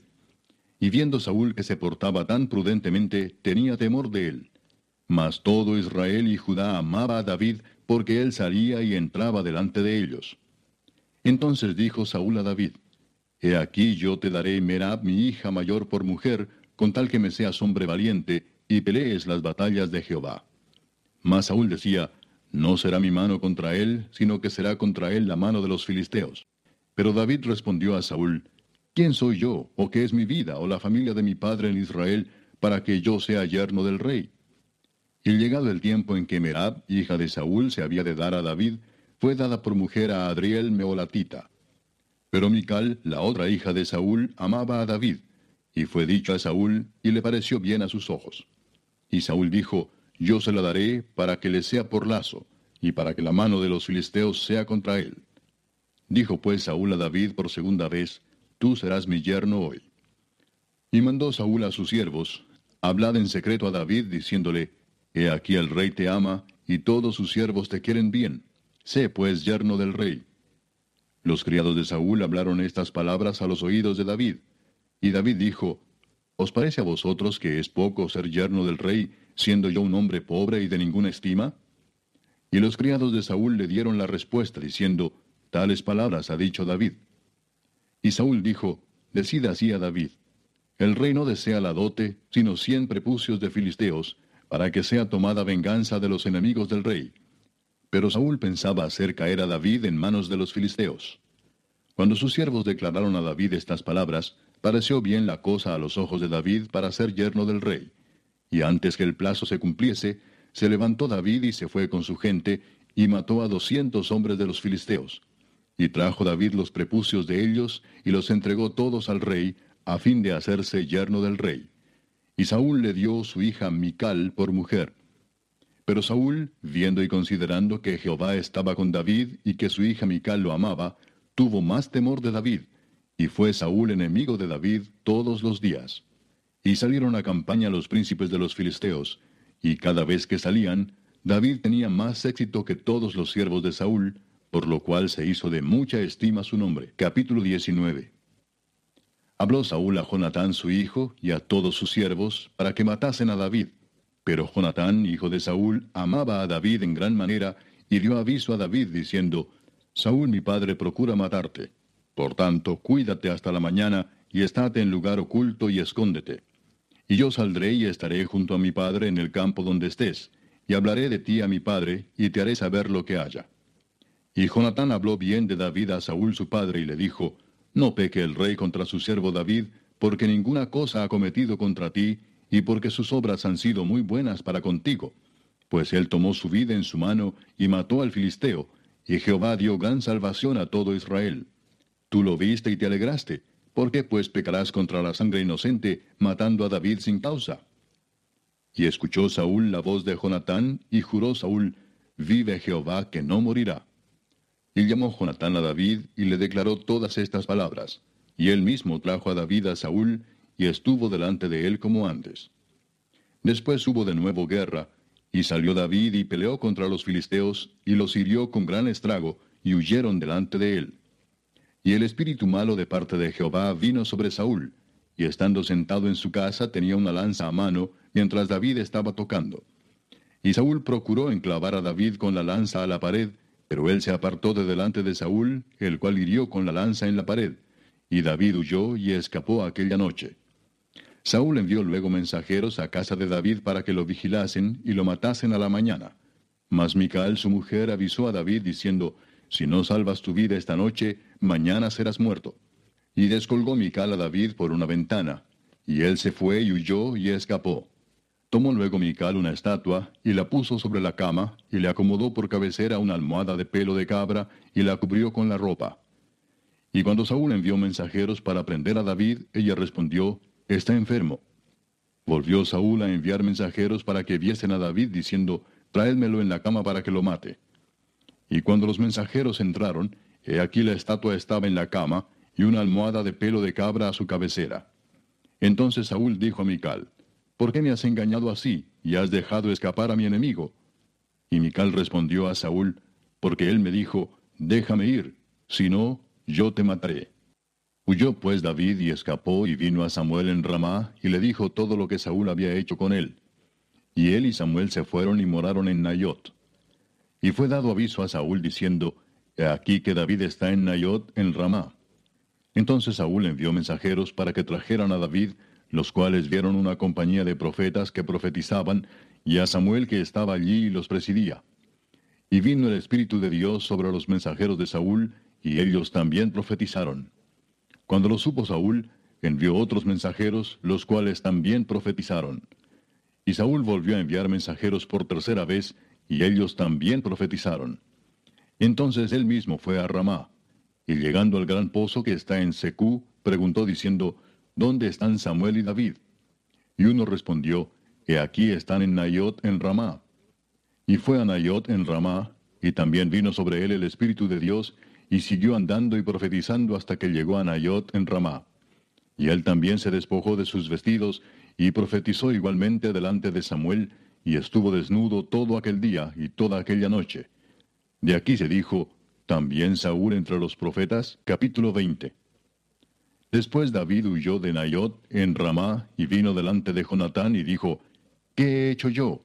¿Cuál es mi maldad o cuál mi pecado contra tu padre para que busque mi vida? Él le dijo, En ninguna manera, no morirás. He aquí que mi padre ninguna cosa hará, grande ni pequeña, que no me la descubra. ¿Por qué pues me ha de encubrir mi padre este asunto? No será así. Y David volvió a jurar diciendo, Tu padre sabe claramente que yo he hallado gracia delante de tus ojos, y dirá, No sepa esto Jonatán, para que no se entristezca. Y ciertamente vive Jehová y vive tu alma, que apenas hay un paso entre mí y la muerte. Y Jonatán dijo a David, Lo que deseare tu alma, haré por ti. Y David respondió a Jonatán, He aquí que mañana será nueva luna, y yo acostumbro sentarme con el rey a comer, mas tú dejarás que me esconda en el campo hasta la tarde del tercer día. Si tu padre hiciere mención de mí, dirás, me rogó mucho que lo dejase ir corriendo a Belén su ciudad, porque todos los de su familia celebran allá el sacrificio anual. Si él dijere, bien está, entonces tendrá paz tu siervo. Mas si se enojare, sabe que la maldad está determinada de parte de él. Harás pues misericordia con tu siervo, ya que has hecho entrar a tu siervo en pacto de Jehová contigo, y si hay maldad en mí, mátame tú, pues no hay necesidad de llevarme hasta tu padre. Y Jonatán le dijo, Nunca tal te suceda. Antes bien, si yo supiere que mi padre ha determinado maldad contra ti, ¿no te lo avisaría yo? Dijo entonces David a Jonatán, ¿quién me dará aviso si tu padre te respondiere ásperamente? Y Jonatán dijo a David, Ven, salgamos al campo. Y salieron ambos al campo. Entonces dijo Jonatán a David, Jehová, Dios de Israel, sea testigo. Cuando le haya preguntado a mi padre mañana a esta hora, o el día tercero, si resultare bien para con David, entonces enviaré a ti para hacértelo saber. Pero si mi padre intentare hacerte mal, Jehová haga así a Jonatán y aún le añada, si no te lo hiciere saber, y te enviare para que te vayas en paz. Y esté Jehová contigo como estuvo con mi padre. Y si yo viviere, harás conmigo misericordia de Jehová, para que no muera, y no apartarás tu misericordia de mi casa para siempre. Cuando Jehová haya cortado uno por uno los enemigos de David de la tierra, no dejes que el nombre de Jonatán sea quitado de la casa de David. Así hizo Jonatán pacto con la casa de David, diciendo, Requiéralo Jehová de la mano de los enemigos de David. Y Jonatán hizo jurar a David otra vez, porque le amaba, pues le amaba como a sí mismo. Luego le dijo Jonatán, Mañana es nueva luna, y tú serás echado de menos, porque tu asiento estará vacío. Estarás pues tres días, y luego descenderás y vendrás al lugar donde estabas escondido el día que ocurrió esto mismo, y esperarás junto a la piedra de Esel. Y yo tiraré tres saetas hacia aquel lado, como ejercitándome al blanco. Luego enviaré al criado diciéndole, Ve, busca las saetas. Y si dijere al criado, He allí las saetas más acá de ti, tómalas, tú vendrás porque paz tienes, y nada malo hay, vive Jehová. Mas si yo dijere al muchacho así, He allí las saetas más allá de ti, Vete porque Jehová te ha enviado. En cuanto al asunto de que tú y yo hemos hablado, está Jehová entre nosotros dos para siempre. David pues se escondió en el campo, y cuando llegó la nueva luna, se sentó el rey a comer pan. Y el rey se sentó en su silla, como solía, en el asiento junto a la pared, y Jonatán se levantó y se sentó Abner al lado de Saúl, y el lugar de David quedó vacío. Mas aquel día Saúl no dijo nada, porque se decía, le habrá acontecido algo y no está limpio. De seguro no está purificado. Al siguiente día, el segundo día de la nueva luna, aconteció también que el asiento de David quedó vacío. Y Saúl dijo a Jonatán su hijo, ¿por qué no ha venido a comer el hijo de Isaí hoy ni ayer? Y Jonatán respondió a Saúl, David me pidió encarecidamente que le dejase ir a Belén, diciendo, te ruego que me dejes ir porque nuestra familia celebra sacrificio en la ciudad y mi hermano me lo ha mandado. Por lo tanto, si he hallado gracia en tus ojos, permíteme ir ahora para visitar a mis hermanos. Por esto pues no ha venido a la mesa del rey.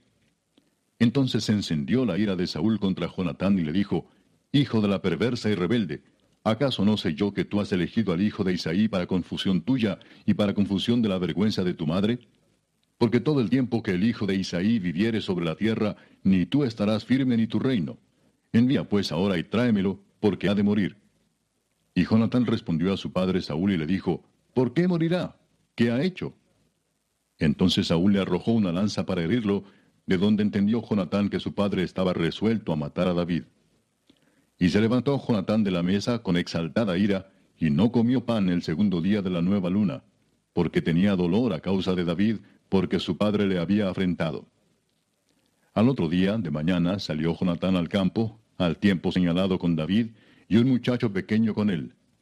Y dijo al muchacho, Corre y busca las saetas que yo tirare. Y cuando el muchacho iba corriendo, él tiraba la saeta de modo que pasara más allá de él.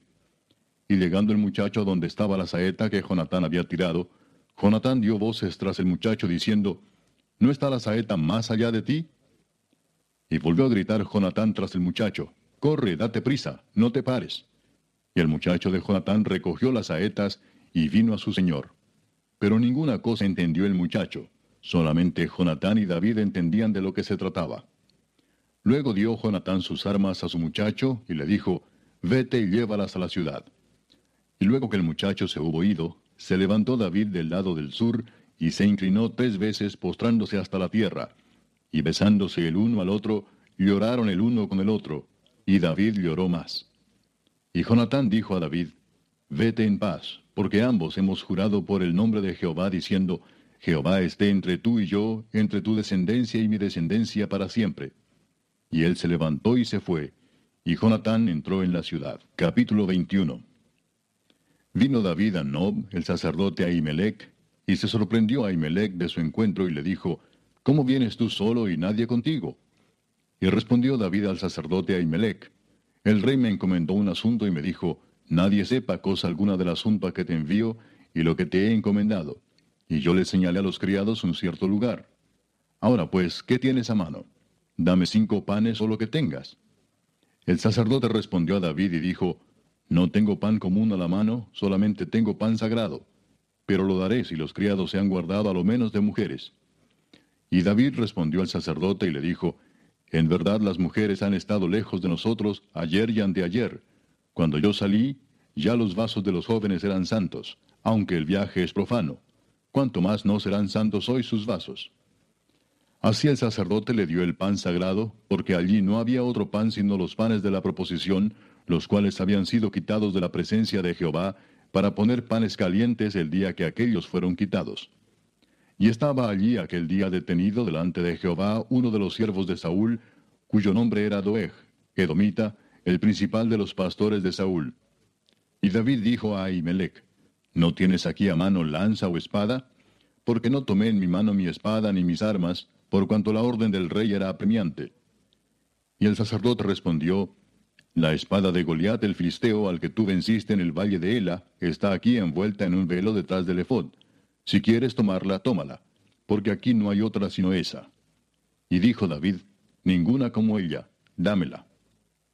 Y levantándose David aquel día, huyó de la presencia de Saúl, y se fue a Aquis, rey de Gat. Y los siervos de Aquis le dijeron, ¿No es este David, el rey de la tierra?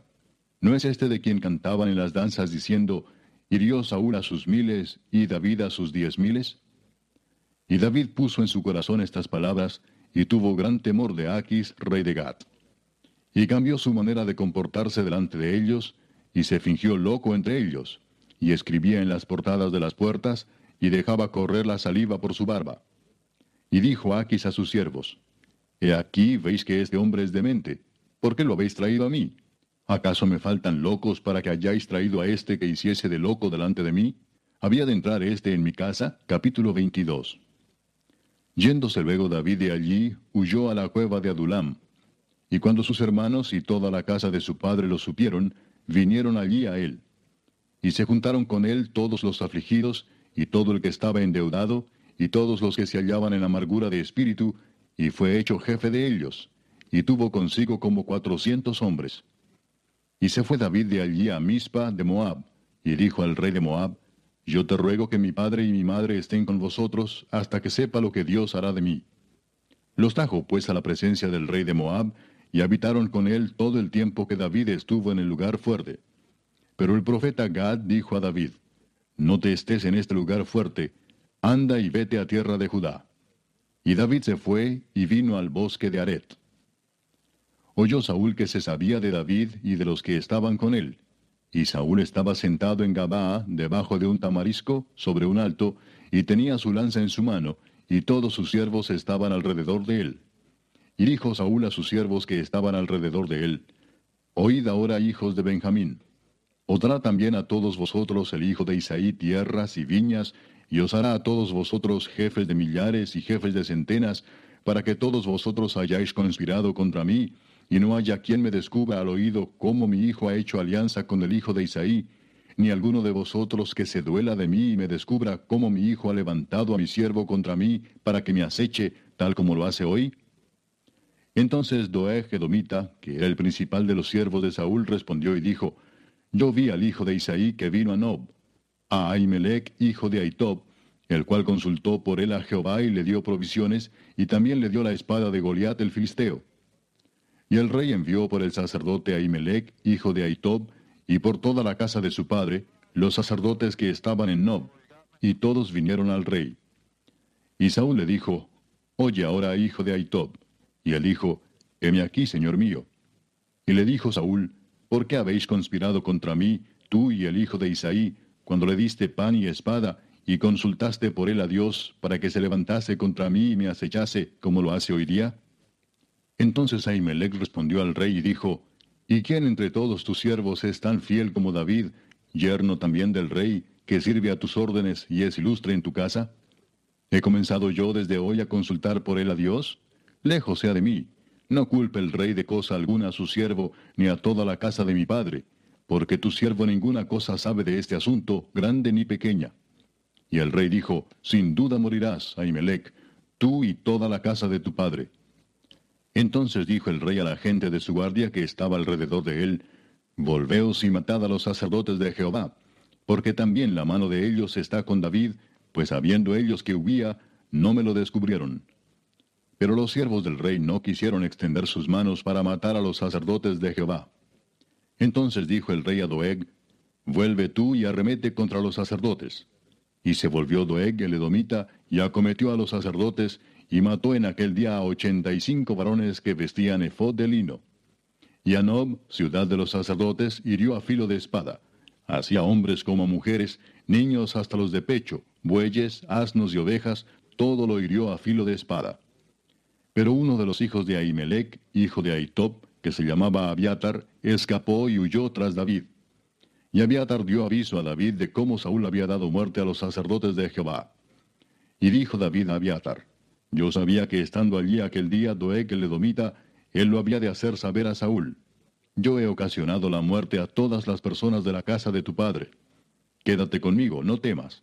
Quien buscare mi vida, buscará también la tuya, pues conmigo estarás a salvo. Capítulo 23 dieron aviso a David diciendo, He aquí que los filisteos combaten a Keila y roban las eras. Y David consultó a Jehová diciendo, ¿Iré a atacar a los filisteos? Y Jehová respondió a David, Ve, ataca a los filisteos y libra a Keila. Pero los que estaban con David le dijeron, He aquí que nosotros aquí en Judá estamos con miedo, cuanto más si fuéramos a Keila contra el ejército de los filisteos. Entonces David volvió a consultar a Jehová. Y Jehová le respondió y dijo, Levántate, desciende a Keila, pues yo entregaré en tus manos a los filisteos. Fue pues David con sus hombres a Keila, y peleó contra los filisteos, se llevó sus ganados y les causó una gran derrota, y libró David a los de Keila. Y aconteció que cuando Abiatar, hijo de Ahimelech, huyó siguiendo a David a Keila, descendió con el efod en su mano. Y fue dado aviso a Saúl que David había venido a Keila. Entonces dijo Saúl, Dios lo ha entregado en mi mano, pues se ha encerrado entrando en ciudad con puertas y cerraduras. Y convocó Saúl a todo el pueblo a la batalla para descender a Keila, y poner sitio a David y a sus hombres. Mas entendiendo David que Saúl ideaba el mal contra él, dijo a Abiatar sacerdote, Trae el efod. Y dijo David, Jehová, Dios de Israel, tu siervo tiene entendido que Saúl trata de venir contra Keila al destruir la ciudad por causa mía. ¿Me entregarán los vecinos de Keila en sus manos? ¿Descenderá Saúl como ha oído tu siervo? Jehová, Dios de Israel, te ruego que lo declares a tu siervo. Y Jehová dijo, Sí, descenderá. Dijo luego David, ¿me entregarán los vecinos de Keila a mí y a mis hombres en manos de Saúl? Y Jehová respondió, Os entregarán. David entonces se levantó con sus hombres, que eran como seiscientos, y salieron de Keila, y anduvieron de un lugar a otro. Y vino a Saúl la nueva de que David se había escapado de Keila, y desistió de salir. Y David se quedó en el desierto en lugares fuertes, y habitaba en un monte en el desierto de Sif. Y lo buscaba Saúl todos los días, pero Dios no lo entregó en sus manos. Viendo pues David que Saúl había salido en busca de su vida, se estuvo en Ores, en el desierto de Sif. Entonces se levantó Jonatán, hijo de Saúl, y vino a David a Ores, y fortaleció su mano en Dios y le dijo, No temas, pues no te hallará la mano de Saúl mi padre, y tú reinarás sobre Israel, y yo seré segundo después de ti, y aun Saúl mi padre así lo sabe. Y ambos hicieron pacto delante de Jehová, y David se quedó en Ores, y Jonatán se volvió a su casa. Después subieron los de Sif para decirle a Saúl en Gabaa, ¿No está David escondido en nuestra tierra en las peñas de Ores, en el collado de Aquila, que está al sur del desierto? Por tanto, rey, desciende pronto ahora, conforme a tu deseo, y nosotros lo entregaremos en la mano del rey. Y Saúl dijo, Bendito seáis vosotros de Jehová, que habéis tenido compasión de mí. Id pues ahora, aseguraos más, conoced y ved el lugar de su escondite, y quien lo haya visto allí, porque se me ha dicho que él es astuto en gran manera. Observad pues e informaos de todos los escondrijos donde se oculta, y volved a mí con información segura, y yo iré con vosotros y si él estuviera en la tierra, yo le buscaré entre todos los millares de Judá. Y ellos se levantaron y se fueron a Sif delante de Saúl. Pero David y su gente estaban en el desierto de Maón, en el Arabá al sur del desierto. Y se fue Saúl con su gente a buscarlo, pero fue dado aviso a David y descendió a la peña y se quedó en el desierto de Maón. Cuando Saúl oyó esto, siguió a David al desierto de Maón. Y Saúl iba por un lado del monte, y David con sus hombres por el otro lado del monte, y se daba prisa David para escapar de Saúl. Mas Saúl y sus hombres habían encerrado a David y a su gente para capturarlos. Entonces vino un mensajero a Saúl diciendo, Ven luego porque los filisteos han hecho una irrupción en el país. Volvió por tanto Saúl de perseguir a David y partió contra los filisteos. Por esta causa pusieron a aquel lugar por nombre Sela Amalecot. Entonces David subió de allí y habitó en los lugares fuertes de Engadi. Capítulo 24. Cuando Saúl volvió de perseguir a los filisteos, le dieron aviso diciendo, He aquí David está en el desierto de Engadi. Y tomando Saúl tres mil hombres escogidos de todo Israel, fue en busca de David y de sus hombres por las cumbres de los peñascos de las cabras monteses. Y cuando llegó a un redil de ovejas en el camino, donde había una cueva, entró Saúl en ella para cubrir sus pies. Y David y sus hombres estaban sentados en los rincones de la cueva. Entonces los hombres de David le dijeron, He aquí el día de que te dijo Jehová, He aquí que entrego a tu enemigo en tu mano, y harás con él como te pareciere. Y se levantó David, y calladamente cortó la orilla del manto de Saúl. Después de esto se turbó el corazón de David, porque había cortado la orilla del manto de Saúl. Y dijo a sus hombres, Jehová me guarde de hacer tal cosa contra mi señor, el ungido de Jehová, que yo extienda mi mano contra él, porque es el ungido de Jehová. Así reprimió David a sus hombres con palabras, y no les permitió que se levantasen contra Saúl. Y Saúl, saliendo de la cueva, siguió su camino. También David se levantó después, y saliendo de la cueva dio voces detrás de Saúl, diciendo, Mi señor el rey. Y cuando Saúl miró hacia atrás, David inclinó su rostro a tierra e hizo reverencia. Y dijo David a Saúl, ¿Por qué oyes las palabras de los que dicen, mira que David procura tu mal? He aquí han visto hoy tus ojos cómo Jehová te ha puesto hoy en mis manos en la cueva, y me dijeron que te matase, pero te perdoné porque dije, no extenderé mi mano contra mi Señor, porque es el ungido de Jehová. Y mira, Padre mío, mira la orilla de tu manto en mi mano, porque yo corté la orilla de tu manto y no te maté. Conoce pues y ve que no hay mal ni traición en mi mano, ni he pecado contra ti. Sin embargo, tú andas a casa de mi vida para quitármela. Juzgue Jehová entre tú y yo, y véngueme de ti, Jehová, pero mi mano no será contra ti. Como dice el proverbio de los antiguos, de los impíos saldrá la impiedad, así que mi mano no será contra ti. ¿Tras quién ha salido el rey de Israel? ¿A quién persigues? ¿A un perro muerto? ¿A una pulga? Jehová pues será juez, y él juzgará entre tú y yo. Él vea y sustente mi causa y me defienda de tu mano. Y aconteció que cuando David acabó de decir estas palabras a Saúl, Saúl dijo, ¿No es esta la voz tuya, hijo mío David? Y alzó Saúl su voz y lloró y dijo a David, Más justo eres tú que yo, que me has pagado con bien, habiéndote yo pagado con mal. Tú has mostrado hoy que has hecho conmigo bien, pues no me has dado muerte, habiéndome entregado Jehová en tu mano. Porque ¿quién hallará a su enemigo y lo dejará ir sano y salvo? Jehová te pague con bien por lo que en este día has hecho conmigo. Y ahora, como yo entiendo que tú has de reinar y que el reino de Israel ha de ser en tu mano firme y estable, júrame pues ahora por Jehová que no destruirás mi descendencia después de mí, ni borrarás mi nombre de la casa de mi padre.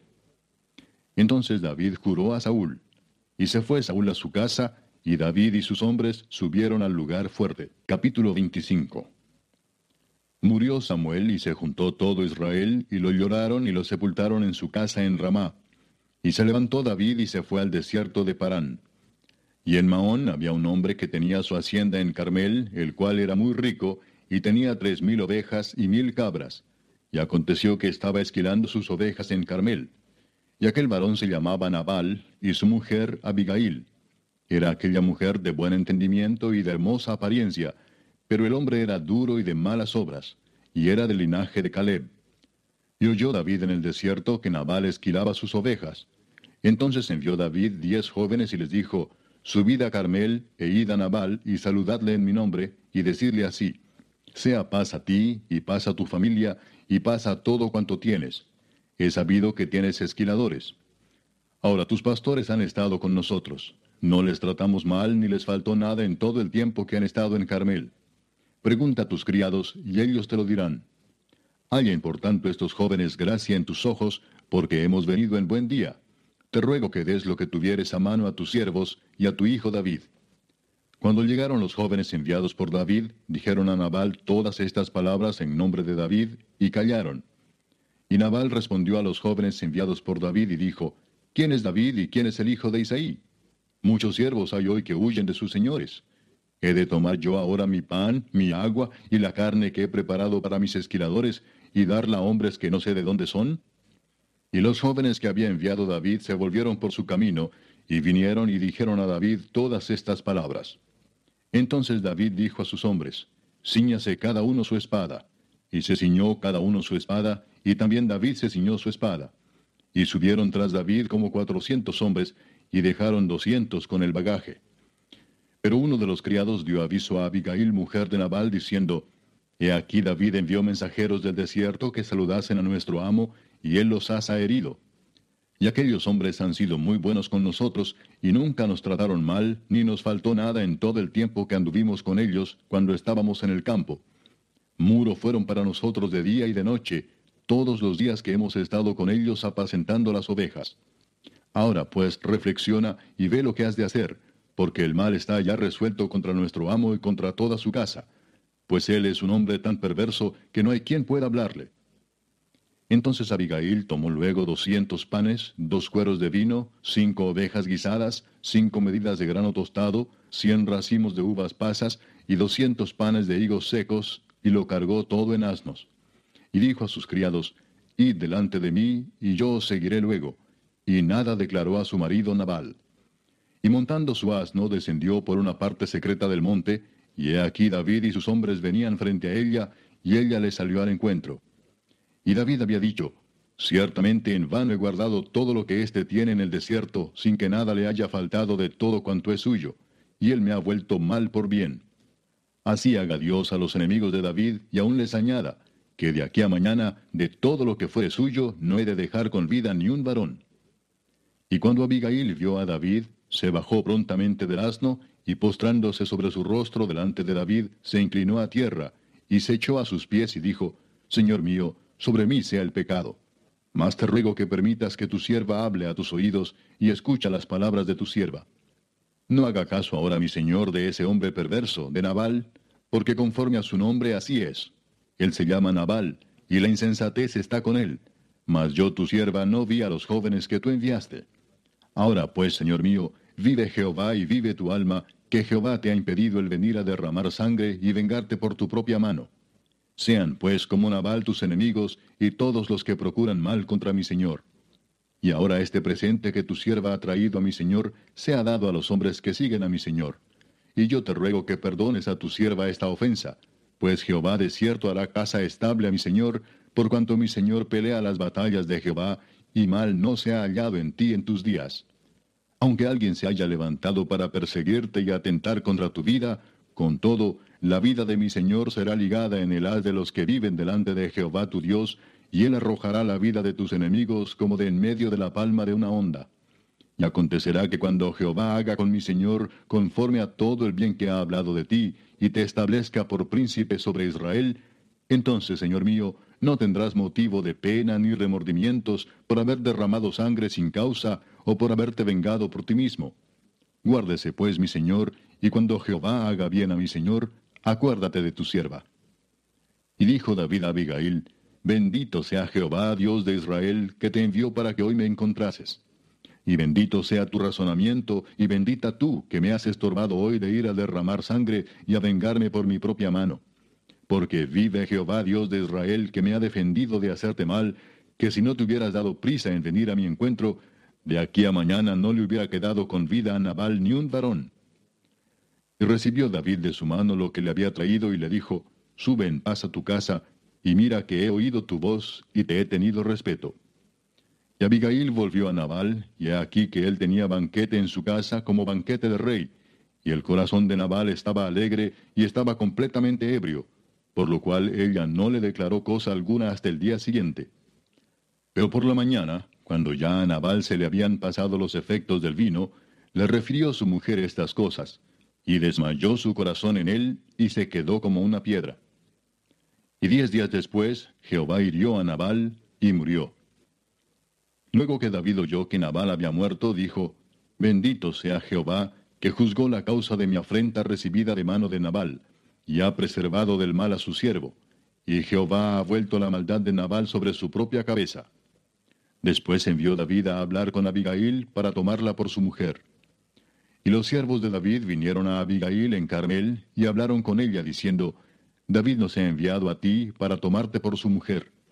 Y ella se levantó e inclinó su rostro a tierra diciendo, He aquí tu sierva, que será una sierva para lavar los pies de los siervos de mi señor.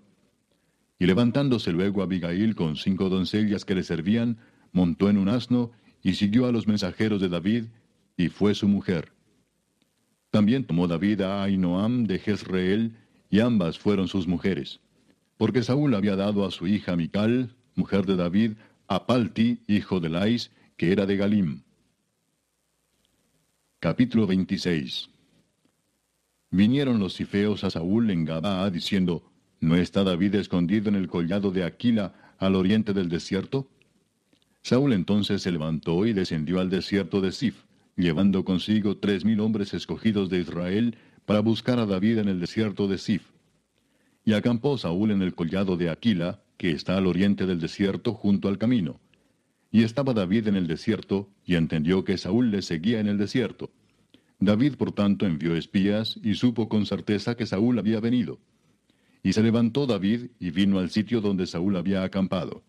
Y miró David el lugar donde dormían Saúl y Abner, hijo de Ner, general de su ejército. Y estaba Saúl durmiendo en el campamento, y el pueblo estaba acampado en derredor de él. Entonces David dijo a Ahimelech Eteo y a Abisai, hijo de Sarvia, hermano de Joab, ¿quién descenderá conmigo a Saúl en el campamento? Y dijo Abisai, yo descenderé contigo. David pues y Abisai fueron de noche al ejército, y aquí que Saúl estaba tendido durmiendo en el campamento, y su lanza clavada en tierra a su cabecera. Y Abner y el ejército estaban tendidos alrededor de él. Entonces dijo Abisai a David, Hoy ha entregado Dios a tu enemigo en tu mano. Ahora pues déjame que le hiera con la lanza, y lo enclavaré en la tierra de un golpe, y no le daré segundo golpe. Y David respondió a Abisai, No le mates, porque ¿quién extenderá su mano contra el ungido de Jehová y será inocente? Dijo además David, Vive Jehová, que si Jehová no lo hiriere, o su día llegue para que muera, o descendiendo en batalla perezca, guárdeme Jehová de extender mi mano contra el ungido de Jehová. Pero toma ahora la lanza que está a su cabecera y la vasija de agua, y vámonos. Se llevó pues David la lanza y la vasija de agua de la cabecera de Saúl, y se fueron. Y no hubo nadie que viese, ni entendiese, ni velase, pues todos dormían, porque un profundo sueño enviado de Jehová había caído sobre ellos. Entonces pasó David al lado opuesto, y se puso en la cumbre del monte a lo lejos, habiendo gran distancia entre ellos. Y dio voces David al pueblo y a Abner, hijo de Ner, diciendo, ¿No respondes, Abner? Entonces Abner respondió y dijo, ¿Quién eres tú que gritas al rey? Y dijo David a Abner, ¿No eres tú un hombre? ¿Y quién hay como tú en Israel? ¿Por qué pues no has guardado al rey tu señor? Porque uno del pueblo ha entrado a matar a tu señor el rey. Esto que has hecho no está bien. Vive Jehová, que sois dignos de muerte, porque no habéis guardado a vuestro señor, al ungido de Jehová. Mira pues ahora dónde está la lanza del rey y la vasija de agua que estaba a su cabecera. Y conociendo Saúl la voz de David, dijo, ¿No es esta tu voz, hijo mío David? Y David respondió, Mi voz es, rey señor mío. Y dijo, ¿por qué persigue así mi señor a su siervo? ¿Qué he hecho? ¿Qué mal hay en mi mano? Ruego pues que el rey mi señor oiga ahora las palabras de su siervo. Si Jehová te incita contra mí, acepte él la ofrenda. Mas si fueren hijos de hombres, malditos sean ellos en presencia de Jehová, porque me han arrojado hoy para que no tenga parte en la heredad de Jehová, diciendo, Ve y sirve a dioses ajenos. No caiga pues ahora mi sangre en tierra delante de Jehová, porque ha salido el rey de Israel a buscar una pulga, así como quien persigue una perdiz por los montes. Entonces dijo Saúl, He pecado, vuélvete, hijo mío David, que ningún mal te haré más, porque mi vida ha sido estimada preciosa hoy a tus ojos. He aquí yo he hecho neciamente y he errado en gran manera. Y David respondió y dijo, He aquí la lanza del rey, pase acá uno de los criados y tómela. Y Jehová pague a cada uno su justicia y su lealtad. Pues Jehová te había entregado hoy en mi mano, mas yo no quise extender mi mano contra el ungido de Jehová. Y he aquí, como tu vida ha sido estimada preciosa hoy a mis ojos, así sea mi vida a los ojos de Jehová, y me libre de toda aflicción. Y Saúl dijo a David, Bendito eres tú, hijo mío David sin duda emprenderás tú cosas grandes y prevalecerás. Entonces David se fue por su camino, y Saúl se volvió a su lugar. Capítulo 27. Dijo luego David en su corazón, Al fin seré muerto algún día por la mano de Saúl. Nada, por tanto, me será mejor que fugarme a la tierra de los filisteos, para que Saúl no se ocupe de mí y no me ande buscando más por todo el territorio de Israel, y así escaparé de su mano. Se levantó pues David y con los seiscientos hombres que tenía consigo, se pasó a Aquis, hijo de Maoc, rey de Gat. Y moró David con Aquis en Gat, él y sus hombres, cada uno con su familia. David con sus dos mujeres, Ainoam, Jezreelita, y Abigail, la que fue mujer de Nabal, el de Carmel. Y vino a Saúl la nueva de que David había huido a Gat, y no lo buscó más. Y David dijo a Aquis, Si he hallado gracia ante tus ojos, séame dado lugar en alguna de las aldeas para que habite allí. Pues ¿por qué ha de morar tu siervo contigo en la ciudad real? Y Aquis le dio aquel día a Ciclag, por lo cual Ciclag vino a ser de los reyes de Judá hasta hoy. Fue el número de los días que David habitó en la tierra de los filisteos, un año y cuatro meses. Y subía David con sus hombres y hacían incursiones contra los jesuritas, los jezritas y los amarecitas, porque éstos habitaban de largo tiempo la tierra, desde como quien va a Ashur hasta la tierra de Egipto. Y asolaba David el país, y no dejaba con vida hombre ni mujer, y se llevaba las ovejas, las vacas, los asnos, los camellos y las ropas, y regresaba a Aquis. Y decía Aquis, ¿dónde habéis merodeado hoy? Y David decía, en el Negev de Judá, y el Negev de Jerameel, o en el Negev de los Ceneos. Ni hombre ni mujer dejaba David con vida para que viniesen a Gat, diciendo, no sea que den aviso de nosotros y digan, esto hizo David. Y esta fue su costumbre todo el tiempo que moró en la tierra de los filisteos. Y Aquis creía a David y decía, Él se ha hecho abominable a su pueblo de Israel y será siempre mi siervo. Capítulo 28 Aconteció en aquellos días que los filisteos reunieron sus fuerzas para pelear contra Israel. Y dijo Aquis a David, Ten entendido que has de salir conmigo a campaña, tú y tus hombres. Y David respondió a Aquis, Muy bien, tú sabrás lo que hará tu siervo. Y Aquis dijo a David, Por tanto, yo te constituiré guardia de mi persona durante toda mi vida. Ya Samuel había muerto y todo Israel lo había lamentado, y le habían sepultado en Ramá, su ciudad. Y Saúl había arrojado de la tierra a los encantadores y adivinos. Se juntaron pues los filisteos y vinieron y acamparon en Sunem, y Saúl juntó a todo Israel y acamparon en Gilboa. Y cuando vio Saúl el campamento de los filisteos, tuvo miedo y se turbó su corazón en gran manera. Y consultó Saúl a Jehová, pero Jehová no le respondió ni por sueños, ni por Urim, ni por profetas. Entonces Saúl dijo a sus criados, Buscadme una mujer que tenga espíritu de adivinación, para que yo vaya a ella y por medio de ella pregunte. Y sus criados le respondieron, He aquí hay una mujer en Endor que tiene espíritu de adivinación. Y se disfrazó Saúl y se puso otros vestidos, y se fue con dos hombres, y vinieron a aquella mujer de noche. Y él dijo, Yo te ruego que me adivines por el espíritu de adivinación, y me hagas subir a quien yo te dijere. Y la mujer le dijo, He aquí tú sabes lo que Saúl ha hecho, cómo ha cortado de la tierra a los evocadores y a los adivinos. ¿Por qué pues pones tropiezo a mi vida para hacerme morir? Entonces Saúl le juró por Jehová, diciendo, Vive Jehová, que ningún mal te vendrá por esto. La mujer entonces dijo, ¿A quién te haré venir? Y él respondió, Hazme venir a Samuel. Y viendo la mujer a Samuel, clamó en alta voz, y habló aquella mujer a Saúl, diciendo, ¿Por qué me has engañado? Pues tú eres Saúl. Y el rey le dijo, No temas. ¿Qué has visto? Y la mujer respondió a Saúl, He visto dioses que suben de la tierra. Él le dijo, ¿cuál es su forma?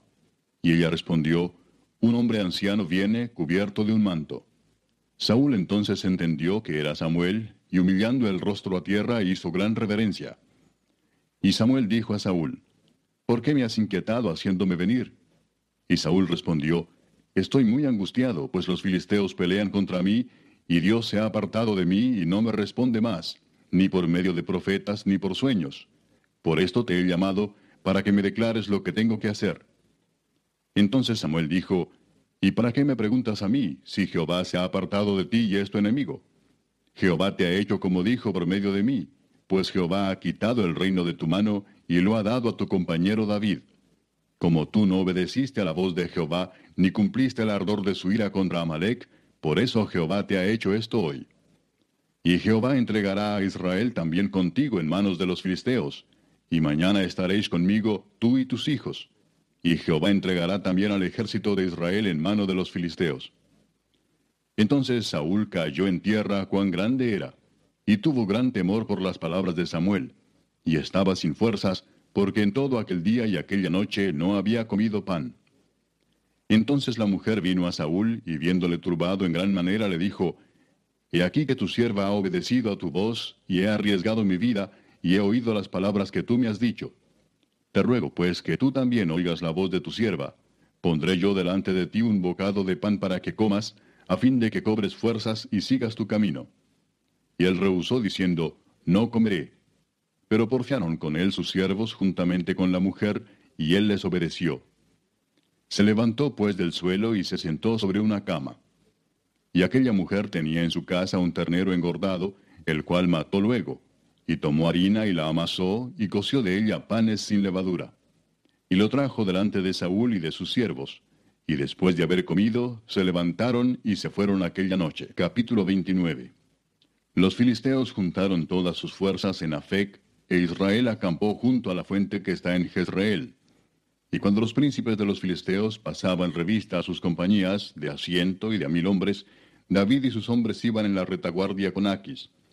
Y dijeron los príncipes de los filisteos, ¿qué hacen aquí estos hebreos? Y Aquis respondió a los príncipes de los filisteos, ¿no es este David el siervo de Saúl, rey de Israel, que ha estado conmigo por días y años, y no he hallado falta en él desde el día que se pasó a mí hasta hoy? Entonces los príncipes de los filisteos se enojaron contra él y le dijeron, Despide a este hombre para que se vuelva al lugar que le señalaste, y no venga con nosotros a la batalla, no sea que en la batalla se nos vuelva enemigo. Porque ¿con qué cosa volvería mejor a la gracia de su Señor que con las cabezas de estos hombres? ¿No es este David de quien cantaban en las danzas diciendo, Saúl hirió a sus miles y David a sus diez miles? Y Aquis llamó a David y le dijo, Vive Jehová, que tú has sido recto y que me ha parecido bien tu salida y tu entrada en el campamento conmigo, y que ninguna cosa mala he hallado en ti desde el día que viniste a mí hasta hoy. Mas a los ojos de los príncipes no agradas. Vuélvete pues y vete en paz para no desagradar a los príncipes de los filisteos. Y David respondió a Aquis, ¿qué he hecho? ¿Qué has hallado en tu siervo desde el día que estoy contigo hasta hoy, para que yo no vaya y pelee contra los enemigos de mi señor el rey?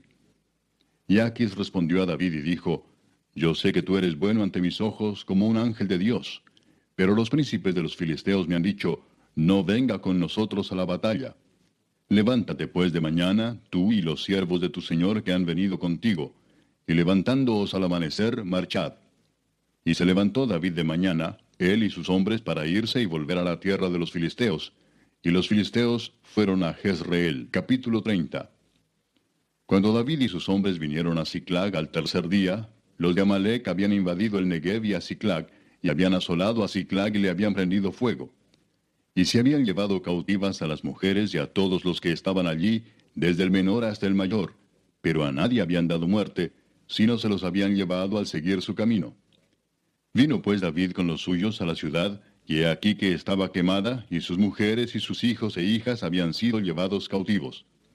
Entonces David y la gente que con él estaba alzaron su voz y lloraron hasta que les faltaron las fuerzas para llorar. Las dos mujeres de David, Ainoam Jezreelita y Abigail, la que fue mujer de Nabal el de Carmel, también eran cautivas. Y David se angustió mucho porque el pueblo hablaba de apedrearlo, pues todo el pueblo estaba en amargura de alma, cada uno por sus hijos y por sus hijas. Mas David se fortaleció en Jehová su Dios. Y dijo David al sacerdote Abiatar, hijo de Ahimelech, Yo te ruego que me acerques el efod. Y Abiatar acercó el efod a David. Y David consultó a Jehová diciendo, ¿Perseguiré a estos merodeadores? ¿Los podré alcanzar? Y él le dijo, Síguelos, porque ciertamente los alcanzarás, y de cierto librarás a los cautivos. Partió pues David, él y los seiscientos hombres que con él estaban, y llegaron hasta el torrente de Besor, donde se quedaron algunos. Y David siguió adelante con cuatrocientos hombres, porque se quedaron atrás doscientos, que cansados no pudieron pasar el torrente de Besor. Y hallaron en el campo a un hombre egipcio, el cual trajeron a David y le dieron pan y comió, y le dieron a beber agua. Le dieron también un pedazo de masa de higos secos y dos racimos de pasas. Y luego que comió volvió en él su espíritu, porque no había comido pan ni bebido agua en tres días y tres noches. Y le dijo David, ¿De quién eres tú y de dónde eres? Y respondió el joven egipcio, Yo soy siervo de una malecita, y me dejó mi amo hoy hace tres días, porque estaba yo enfermo. Pues hicimos una incursión a la parte del Negev, que es de los Cereteos, y de Judá, y al Negev de Caleb, y pusimos fuego a Ciclag. Y le dijo David, ¿Me llevarás tú a esa tropa? Y él dijo, Júrame por Dios que no me matarás, ni me entregarás en mano de mi amo, y yo te llevaré a esa gente. Lo llevó pues, y he aquí que estaban desparramados sobre toda aquella tierra, comiendo y bebiendo y haciendo fiesta por todo aquel gran botín que habían tomado de la tierra de los filisteos y de la tierra de Judá. Y los hirió David desde aquella mañana hasta la tarde del día siguiente, y no escapó de ellos ninguno, sino cuatrocientos jóvenes que montaron sobre los camellos y huyeron. Y libró David todo lo que los amalecitas habían tomado, y asimismo libertó David a sus dos mujeres y no les faltó cosa alguna, chica ni grande, así de hijos como de hijas, del robo, y de todas las cosas que les habían tomado. Todo lo recuperó David. Tomó también David todas las ovejas y el ganado mayor, y trayéndolo todo delante decían, Este es el botín de David. Y vino David a los doscientos hombres que habían quedado cansados y no habían podido seguir a David, a los cuales habían hecho quedar en el torrente de Besor, y ellos salieron a recibir a David y al pueblo que con él estaba. Y cuando David llegó a la gente, les saludó con paz. Entonces todos los malos y perversos de entre los que habían ido con David respondieron y dijeron, porque no fueron con nosotros, no les daremos del botín que hemos quitado, sino a cada uno su mujer y sus hijos, que los tomen y se vayan. Y David dijo, No hagáis eso, hermanos míos, de lo que nos ha dado Jehová, quien nos ha guardado y ha entregado en nuestra mano a los merodeadores que vinieron contra nosotros. ¿Y quién nos escuchará en este caso? Porque conforme a la parte del que desciende a la batalla, así ha de ser la parte del que queda con el bagaje. Les tocará parte igual. Desde aquel día en adelante fue esto por ley y ordenanza en Israel hasta hoy. Y cuando David llegó a Ciclag, envió del botín a los ancianos de Judá, sus amigos, diciendo, He aquí un presente para vosotros del botín de los enemigos de Jehová. Lo envió a los que estaban en Betel, en Ramot del Negev, en Jatir, en Aroer, en Sifmot, en Estemoa, en Racal, en las ciudades de Jerameel, en las ciudades del Ceneo, en Orma, en Corazán, en Atac, en Hebrón y en todos los lugares donde David había estado con sus hombres. Capítulo 31. Los filisteos pues pelearon contra Israel, y los de Israel huyeron delante de los filisteos, y cayeron muertos en el monte de Gilboa.